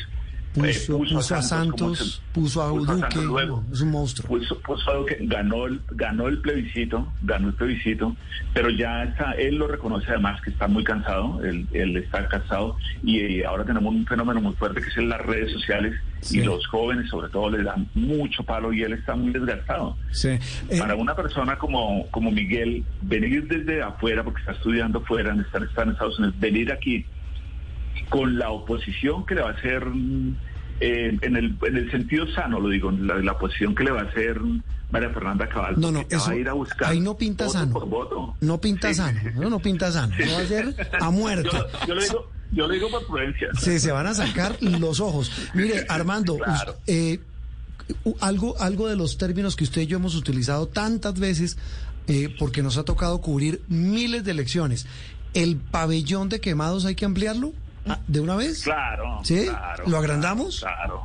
Claro, no, eso va a, ser, va a ser muy triste porque va a ser también muy desilusionante para muchas personas que genuinamente creyeron que podían llegar al otro lado y no, no hay sino 100 pues en el Congreso, o sea, en el Senado, Sí. primero es en el Senado y, y la cantidad de, de quemados el pabellón, la, la alborada es muy fuerte. muy Mm. ¿Se va a hacer como la alborada en Medellín? No le puedo creer. Claro, claro, porque en, en el, en el Centro Democrático, el Centro Democrático tiene una veintena de senadores. Sin Álvaro Uribe, sin Macías, que Macías es- es- es- le hacen bromas, le hacen caricaturas y todo, pero él es un gran elector porque él sabe hacer la política menuda de pueblo. Sin José Obdulio, es una lista muy, muy, muy innovadora para los jóvenes que además no se conectan con ellos. Por más joven que sea Miguel Uribe, la gente no lo, no, no lo asocia con no. No, lo asocia con lo que están pensando los muchachos. Los Cero. muchachos están pensando en ecología, en medio ambiente, en nuevas propuestas y él no, no lo ven en él. Entonces, claro, el cálculo de Uribe es, eh, Uribe Álvaro me refiero, es pensar hacia el futuro, cultivar una figura eh, grande hacia el futuro. Y, y por eso se ve tan, tan, digamos que la lista es como tan, tan desbalanceada. Pero igual le pasa, por ejemplo, en el, en el pacto histórico, ¿no? Sí, igual, En el ¿no? pacto histórico, sí, eh, hay una cosa que es muy tentador, eh, muy tentador cuando uno está en la urna, cuando uno llega a la urna y que nadie lo ve, uno poder votar y decir que no. Eh, eso pasó en el plebiscito. Eh, las FARC, que son tan poco estimadas y tan poco queridas, los colombianos fuimos a las urnas y muchos de los que creíamos eh, y que apoyábamos el sí y que estábamos convencidos que según la encuesta se ganaba 3 a 1, se perdió porque fue muy tentador para los electores llegar a la urna y decirle a las FARC no, no, después de todo el daño que hicieron, no, y no es no. Y no, y no hay punto. eso le- Sí. eh, no es punto. Y eso le puede pasar al pacto histórico en cabeza de Gustavo Bolívar, que ya de hecho le pasó públicamente en el Congreso, en la posesión del último Congreso.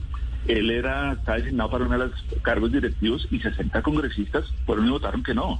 Y a él le puede costar que, eh, claro, él es muy atractivo para la primera línea, para, unos sectores radicales de izquierda, pero perfectamente los ciudadanos van y lo rechazan.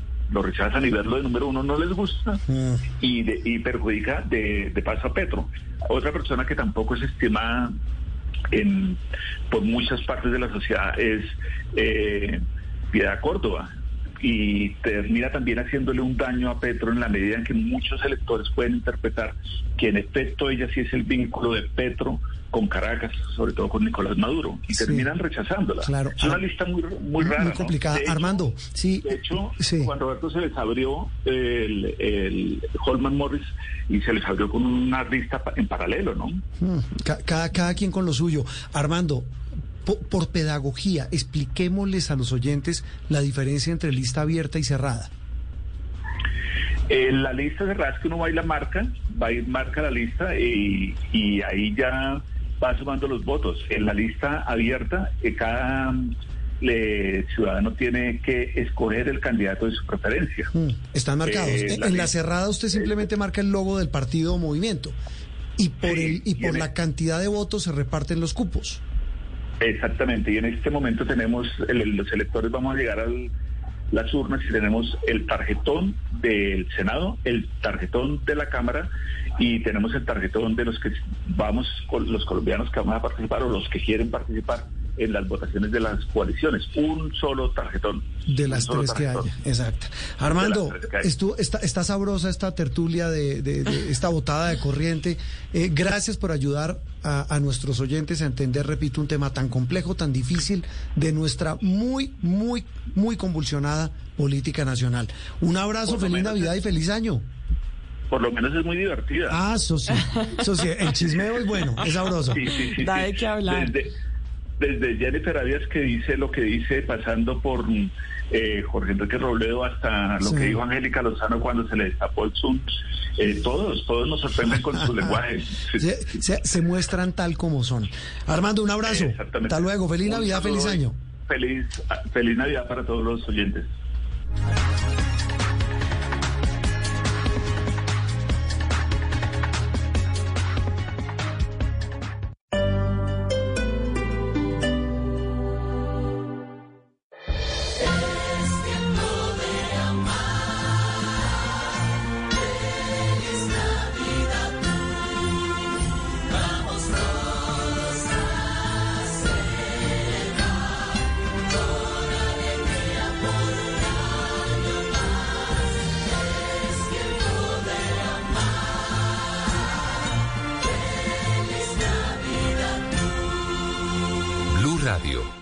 Alternativa. El Teatro Mayor Julio Mario Santo Domingo presenta la ópera Tosca de Giacomo Puccini.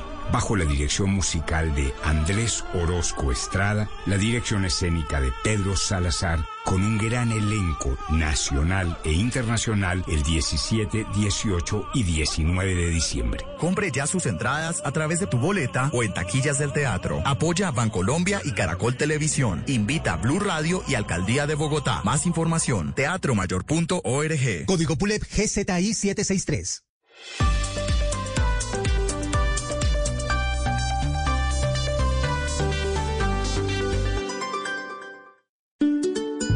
Una familia es como una fábrica de galletas. Los más grandes se encargan de traer a casa los mejores ingredientes con generosidad. Luego, con mucho amor, se dividen las tareas. Unos cocinan, otros van probando. Algunos están al frente del horno siempre. Y los más jóvenes se encargan de servir la mesa para disfrutar todos unidos esas delicias. Eso somos, una familia que sabe hacer galletas. Arthur's Cookies Factory. Estás escuchando Blue Radio. Ejercita tu cuerpo y tu mente. Hoy puedes transformar tu día en un día extraordinario. Banco Popular. Hoy se puede, siempre se puede. Llegó el momento de viajar con tu tarjeta de crédito Visa Connect Miles del Banco Popular. Conéctate con tu próximo destino acumulando millas de Copa Airlines con todas tus compras y disfrutando todos los beneficios que te brinda. Solicítala en bancopopular.com.co y comienza a viajar. En el Popular, hoy se puede, siempre se puede. Vigilado Superintendencia Financiera de Colombia. Dave Wills, un autor y terapeuta de familia, plantea siete aspectos que hacen de los matrimonios o de las relaciones de pareja algo saludable y cuáles pueden volver esas mismas relaciones enfermizas. De eso vamos a estar hablando en Generaciones Blue. Generaciones Blue, este domingo a las 12 del día. Generaciones Blue por Blue Radio y bluradio.com. Blue Radio, la alternativa. Opinión, análisis y mucho más aquí en Sala de Prensa Blue. Muy bien, estamos también en un día muy importante para un país al que queremos mucho y a pesar de la distancia es muy cercano a los colombianos. Hablo de Chile. Está eligiendo presidente entre dos extremos. No, no sé si le suena familiar. Sí, ese, ese es lo- los nuevos signos de nuestros tiempos Sí. nos llevan a la polarización mal que bien y sobre todo en nuestra región, Está uno que es de extrema derecha, que es Pero- José Antonio Cast, de extrema a extrema, ¿cierto? extrema derecha, así es. Es como Bolsonaro chileno. Eh, de hecho, sus referentes son Bolsonaro y Trump. Donald Trump. Y bueno, y el de otro hecho ha defendido algunas veces a Augusto Pinochet. Sí, y el otro es un pelado, hay que decirlo un pelado porque tiene 35, años, me 35 corrigen, años, sí, la edad mínima para un presidente en Chile. que es el de extrema izquierda. Izquierda, exactamente, Gabriel Gabriel, Boric. Gabriel Boric está, se está, eh, bueno, estamos en la segunda vuelta, acaba de destacar en la primera vuelta, eh, hubo solo por dos puntos porcentuales fue la diferencia entre estos dos candidatos, por eso esta, este balotaje, esta segunda vuelta, está tan interesante porque pues realmente no se sabe qué pueda suceder. Vimos esta semana eh, algunas, al- algunas eh, eh, em, eventos inéditos, por ejemplo, Michelle Bachelet, expresidenta de Chile y actual eh, comisionada de los derechos humanos de la ONU, rindiendo, política. diciendo, Voten por- interviniendo voten directamente y diciendo que ella va por Boric, lo cual, por supuesto, suscitó una oleada de críticas dentro de Chile.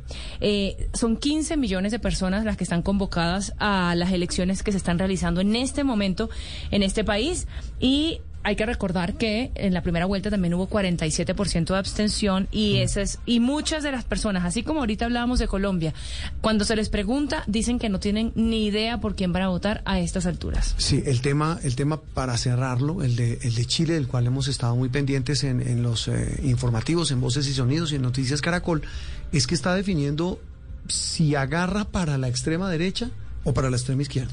Claro, después de un cambio que recordemos han pedido mu- muchas veces los ciudadanos en las calles, que No, les pues, ha costado Marchas, a nivel eh, social protestas, un montón. destrucción, eh, fallecidos. ahora hay una, una, un- están eh, diseñando una nueva constitución política y ahora viene esto.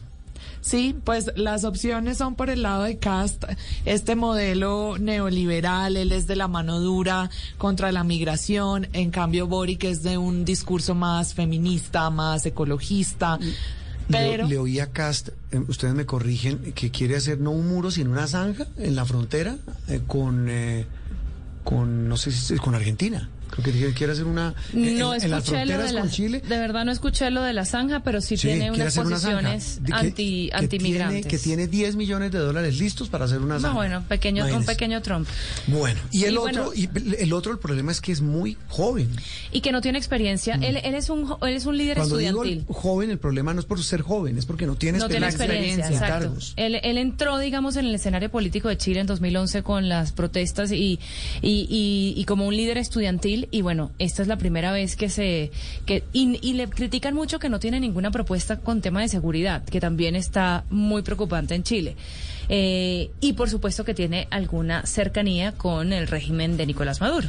Claro, pero aunque la diferencia está tan corta y realmente no se sabe hoy quién va a salir ganador, las últimas encuestas que conocimos esta semana lo daban a él, a Boric, como el Pero triunfador sabes que a mí de me preocupa una cosa. Algo que se vio en la primera vuelta y es que la calle, como ustedes hablaban ahora de la, de la revuelta social en Chile, la calle no se manifestó con la misma contundencia Ah, no. en las en las urnas No. como pasó aquí con los consejos juveniles, ¿no? Sí. No pasó en Chile y hay que ver si todas esas demandas eso, eso, y esas, esas demandas sociales se van a traducir realmente en votos hacia Boric o si va a ganar, como ya ha pasado en varios lugares, el fantasma del castrochavismo y se van a ir a la extrema derecha. Que cabe destacar, este señor eh, Cast defiende la constitución de 1980, que fue la creada, la gestada en la, en, la, en la dictadura de Pinochet y en este momento en Chile se está haciendo una nueva constitución. Entonces, por supuesto, de, de ese lado también hay mucha incertidumbre en el caso de que gane Cast. Pues muy bien, estamos en cobertura especial esta noche en Noticias Caracol. Eh, tendremos detalles en instantes también en la emisión de mediodía y también aquí en los informativos de Blue Radio, todo sobre las elecciones presidenciales en Chile.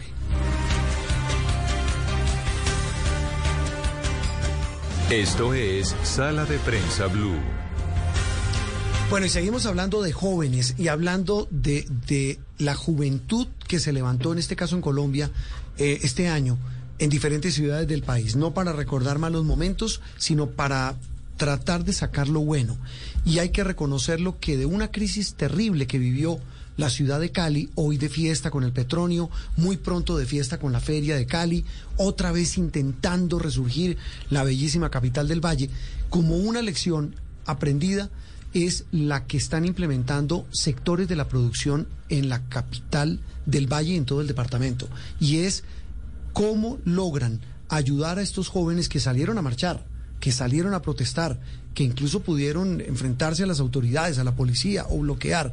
Pero más allá de esos temas, eran jóvenes que querían decir, la gran mayoría de ellos queremos una oportunidad. La iniciativa se llama Compromiso Valle y es justamente promovida por Pro, Pro Pacífico, pero allí se han unido empresarios que además han ido a visitar a los jóvenes, que ha sido parte Sí. justamente de lo interesante de esto y es el diálogo que se ha gestado entre estos diferentes sectores, los empresarios y los jóvenes que quieren oportunidades y ellos mismos generar esas oportunidades, porque parte de lo interesante de este proyecto es que le está apostando al emprendimiento. Estuvimos y tuvimos la oportunidad cuando en el peor momento de las marchas en Cali, como en otras ciudades del país, como en Bogotá o como en Medellín, de ir a la capital del Valle.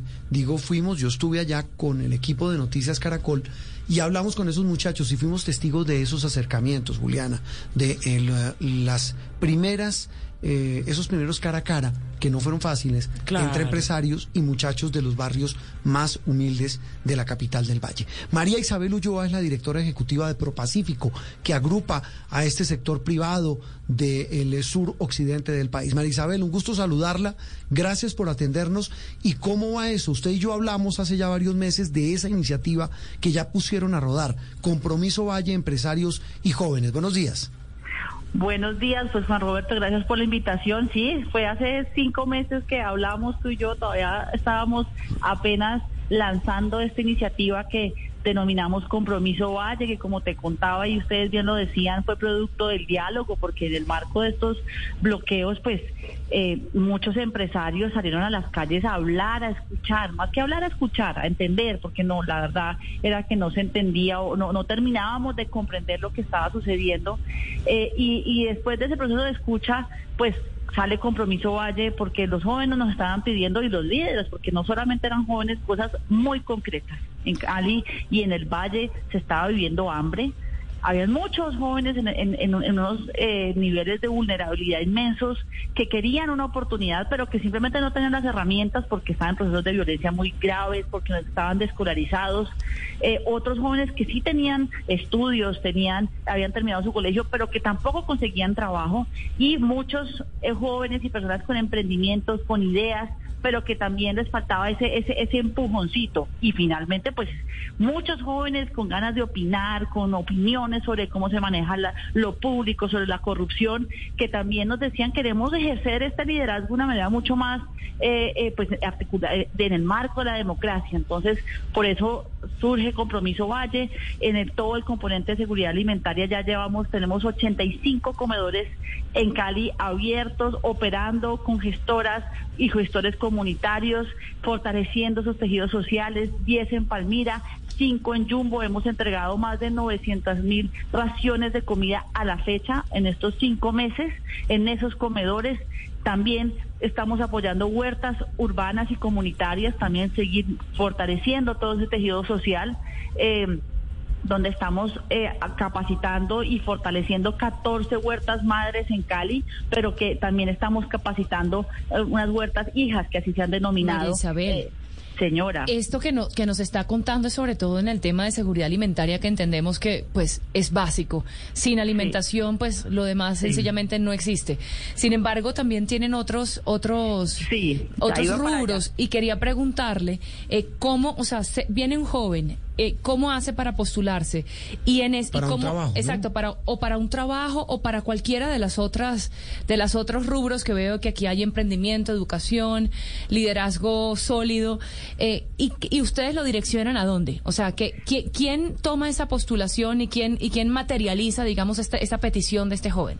La forma más fácil de que cualquier joven que nos escucha hoy se pueda postular es entrando a la página de internet de Compromiso Valle, www.compromisovalle.org.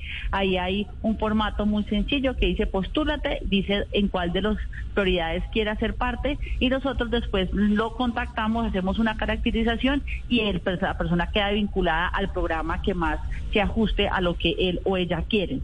Pero justamente a, eso iba. Eh, nosotros, como esto ha sido llegando a los territorios en el eje de transformación de proyectos de vida, ya tenemos a 3.800 jóvenes en el programa Forjando Oportunidades, que es un programa que, como les decía, apoya a esos jóvenes que están en altísimos niveles de vulnerabilidad que dicen quiero trabajar, quiero un emprendimiento, pero no tengo cómo, con apoyo psicosocial, con apoyo también en temas de drogadicción, con apoyo en habilidades duras para poder tener competencias para el empleo. En eso, pues en este momento arrancaron hace, eh, los que más llevan, llevan dos meses, eh, eso es un proceso que durará seis meses, entonces por eso, si la siguiente pregunta es cuántos de esos han empleado, te Sí. digo ninguno, porque en este momento se están formando. Parte de lo que estaba pasando en su momento era que muchos empresarios me decían, yo empleo a, a 100, a 20. Sí. Esos jóvenes no están listos todavía para ser empleados porque necesitan todo este proceso de formación. que eso es lo más importante. Pues, eh, eh, Marisabel, que, repito, hace meses hablamos del tema, eh, hay que volver a hacer como un corte de cuentas, porque lo más importante tal vez es el mensaje inicial, el de entender que esto es eh, apalancado con una palabra, solidaridad. Entre todos tenemos que ayudarnos. Un gran abrazo y seguimos en contacto.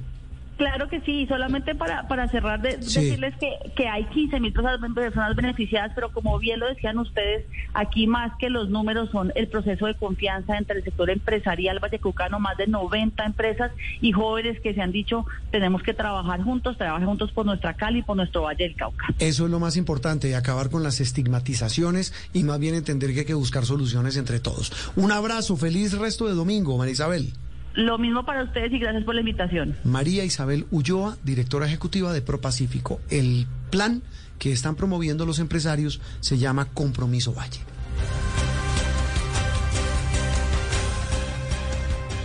Aquí en Sala de Prensa Blue se lo contamos de una manera clara y diferente.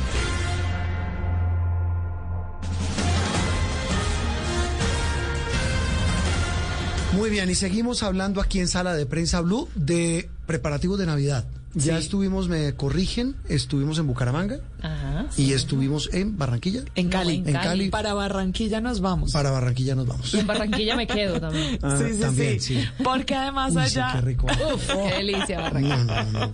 Cosa Bueno, maravillosa. Todavía tenemos tiempo de Oh. llegar antes de Navidad. No, pero es que yo me quiero decir a vivir a, a Barranquilla. Bueno, pues también es una muy buena opción, además porque no solo en esta época, sino en general, allí el panorama, al contrario de lo que les contábamos hace un momento de Cali y Barranquilla, la gente está un más optimista y positiva porque los índices de vacunación en Barranquilla son más altos que en las otras ciudades. Así que allí sí están listos, listos para la fiesta. Y a esa fiesta se sumó Vanessa Saldarriaga para preguntarle a los barranquilleros cómo se están preparando. Con cautela, pero alegres. Así se están preparando los barranquilleros para las fiestas de fin de año, especialmente la de Navidad. Según ellos, hará falta algunos regalos, pues el bolsillo no alcanzó para tantos dado los incrementos que se han registrado en algunos productos. Incluso hablan de una escasez de buñuelos por el alto precio del queso. Pero el valor sentimental del momento, de la unión, del encuentro, es lo que realmente será valorado por los costeños en medio de esta festividad. Toca hacerlos en familia, ya pues eh, los amigos más allegados y los que lleguen pues serán bienvenidos. Alegría sin alcohol. Celebrar en familia porque el año pasado por temas de pandemia no me pude reunir con ellos y ya me encuentro vacunada. Aseguran que las reuniones también serán en nombre de los que no están, recordándolos con velas y oraciones. Pues la celebraré con mis hijos, en mi casita con mi tapaboca para poder celebrar como es, porque el coronavirus no se ha ido. Falleció mi hermana y yo viví eso y eso es feo. En los centros y las plazas de mercados corren de un lugar a otro las amas de casa. Es todo para comprar la mejor presa de pavo y las verduras más frescas. Entre tanto, los más jóvenes acuden masivamente a los almacenes de ropa para conseguir prendas nuevas para la noche de Navidad. Pues he ido comprando los juguetes de los niños, principalmente la comida navideña que la hacemos todos los años. El invitado no grato para muchas familias es la pólvora, debido a los altos índices de quemados que se están registrando este año en el departamento y que superan por encima del 80% a lo registrado en el año anterior. Y aunque algunos lamentan la poca disponibilidad de cervezas, el alto precio del vino y la poca oferta en el mercado de velas, todos agradecen poder estar una Navidad más juntos en medio de esta pandemia. Y de Barranquilla nos vamos a Medellín. En esta ciudad la Navidad se va a vivir con muchos contrastes, porque la región sigue siendo la más golpeada por la pandemia, pero no va a haber restricciones en Navidad e incluso habrá horario extendido, como habíamos comentado, para el comercio. Eso sí, también hay que preparar el bolsillo porque la natilla y el buñuelo también allí están más caros. Valentina Herrera tiene el informe. En Medellín, la celebración de la Navidad podríamos decir que está enmarcada en la reactivación económica, pues por primera vez desde la pandemia los bares y restaurantes volverán a funcionar hasta las 6 de la mañana, que es casi como un regalo de Navidad. Alejandro Arias, secretario de Desarrollo Económico de la ciudad, aseguró que esto se da por ser uno de los sectores más golpeados por las restricciones. En coherencia, para que puedan recuperar empleos, seguir estimulando toda la demanda para proteger esa oferta, recuperar ingresos que sin duda son fundamentales para la reactivación económica de la ciudad. Y hablamos con la gente para contarnos cómo se está preparando para esta Navidad. Estamos preparando eh, la cena navideña, eh, vamos a realizar natillas, buñuelos, hojuelas, pavo relleno, vamos a compartir con toda la familia. Todavía nos seguimos cuidando bastante. De todas maneras, a diferencia del año pasado, esta vez sí nos vamos a reunir el 24 y ya nos dividimos algunas de las tareas para hacer ese día. Y entre esos planes hay que preparar el bolsillo y gastar con más prudencia, porque además de la canasta familiar, también se está elevando los precios de los insumos necesarios para hacer la natilla, el buñuelo y hasta las hojuelas. Esto nos dicen algunos comerciantes. La leche, el queso, las harinas, ni hablar, para un 55%, el azúcar, las grasas, todo está carísimo. Yo 48 años acá y primer vez, el queso más caro que he pagado yo en diciembre es a 14 mil pesos y hoy está a, a 20 mil. El aceite estaba a 78 mil pesos de un año y hoy está a 150 mil. Y el colmadí también estaba a 80 mil y está a 130 mil. Entre tanto, la alcaldía aseguró que tendrá un dispositivo de seguridad desplegado por todo el área metropolitana para evitar y atender los casos de riñas, violencia intrafamiliar y quema de pólvora que han aumentado por estos días. Y en Bogotá el tema no son los precios, sino la seguridad. Las autoridades han tenido que tomar medidas para que los turistas y los bogotanos... No, y el trancón, perdón. es que estoy obsesionado. Sí, está traumatizado No, no, con no, el no. tema, Eso que pero llegaron mil policías nuevos, ¿no? Llegaron pues, mil policías nuevos. Hacer más trancón. No, mentira. No, no, no mentira. Cuidar a Bogotá. Mentira, es molestando. Bueno, pues a cuidar a Bogotá justamente porque el tema en el que más se están preparando los habitantes de la capital del país es en la seguridad. Pero a pesar de eso están dispuestos a disfrutarse la fiesta de diciembre. Dana Vargas nos tiene el informe de Bogotá. En esta época del año, miles de hogares colombianos se reúnen para celebrar las tan anheladas novenas navideñas. Con ellas llegan también los juegos de aguinaldos y el aumento de consumo de natilla, vino y buñuelos. Le preguntamos a la gente qué es lo que más les gusta de la Navidad y esto fue lo que nos respondieron. Lo que más me gusta es cuando hacemos la novena en una casa diferente todas las noches. Comer natilla y buñuelos y cantar villancicos. El alumbrado de las ciudades, los shows láseres. A propósito de la Navidad, el secretario de Cultura, Nicolás Montero, también habló sobre algunos puntos en la ciudad para disfrutar de los alumbrados navideños. Parque Ilimaní en Ciudad Bolívar, el Parque de Mayar en Antonio Nariño, está el Parque Timisa en Kennedy. Son 23 puntos. Parque San Cristóbal Sur. Este año vamos a tener uno muy, muy especial que es eh, Bronx Distrito Creativo, en donde vamos a inaugurar las novenas con un concierto de la Filarmónica y otras manifestaciones culturales entre esas comparsas. Sin embargo, no es un secreto que la inseguridad en la ciudad sigue siendo un problema y frente a esto el presidente Iván Duque anunció el despliegue de mil policías en las localidades de Bosa, Ciudad Bolívar, Kennedy, Rafael Uribe, Usme y Engativá. Llegan mil policías más a proteger las calles de esta ciudad, que se suman a mil más que ya habían sido entregados en este gobierno. Así es como turistas y colombianos podrán vivir este año la Navidad en la capital del país. Estás escuchando Sala de Prensa Blue.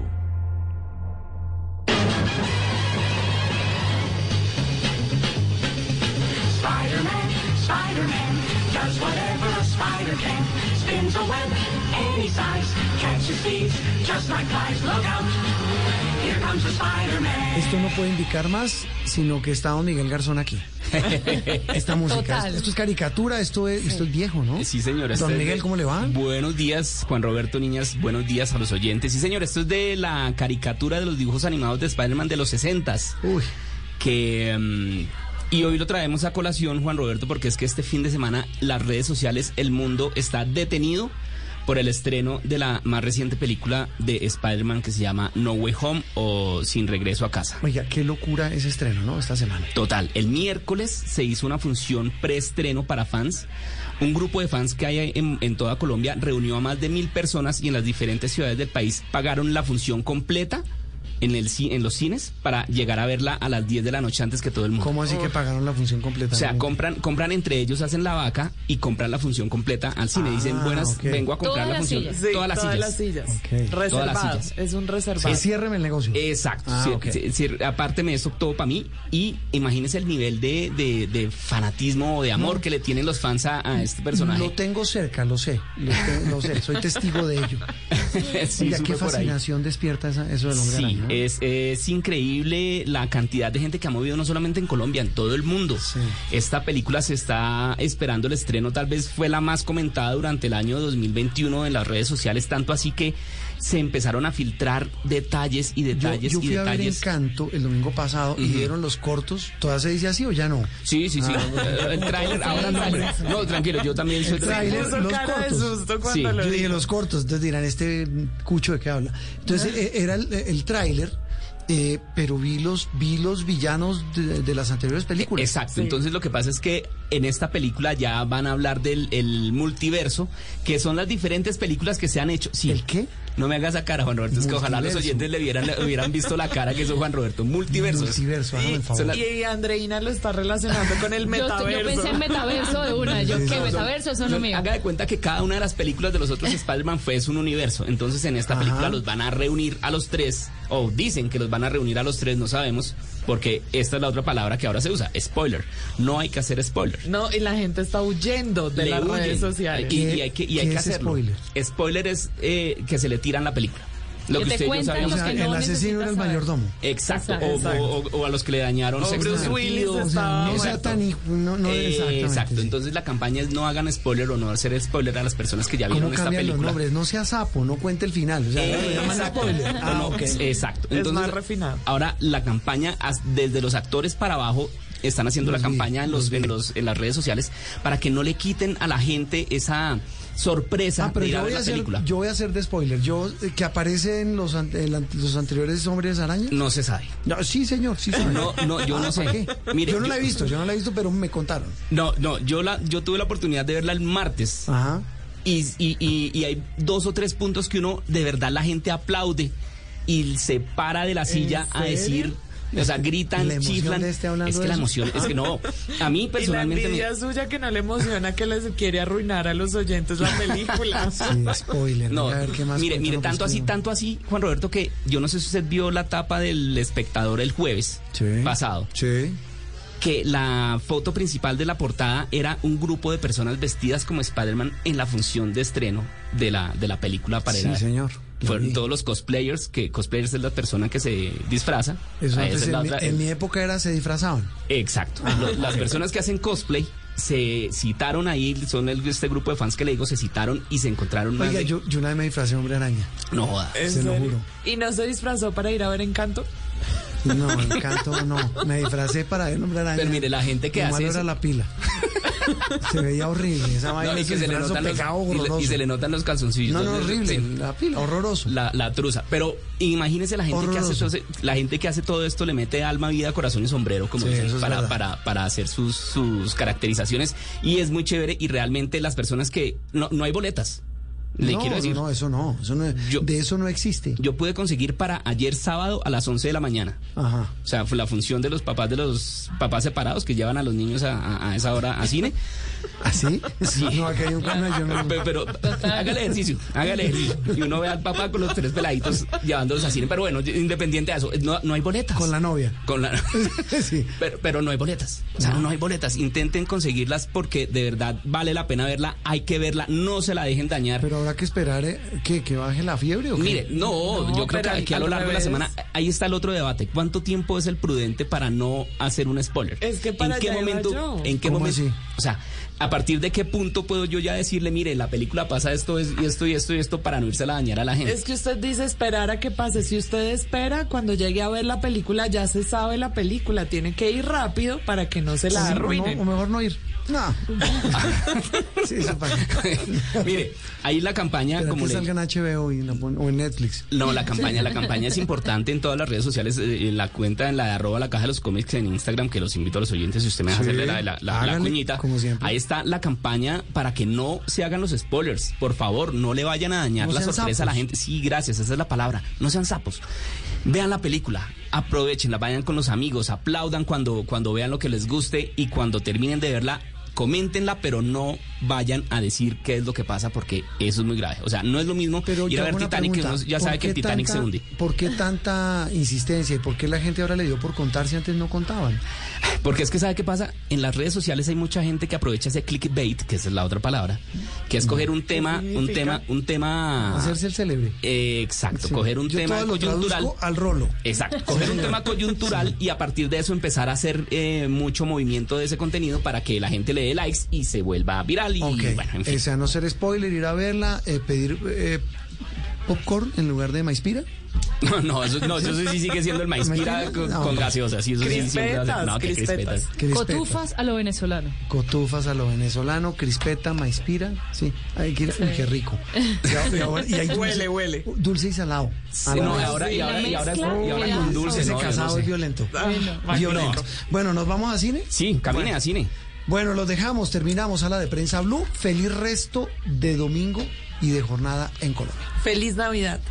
Ah, bueno, Y sí, feliz también. Navidad. Feliz Navidad. Ay, feliz Navidad, sí, señor.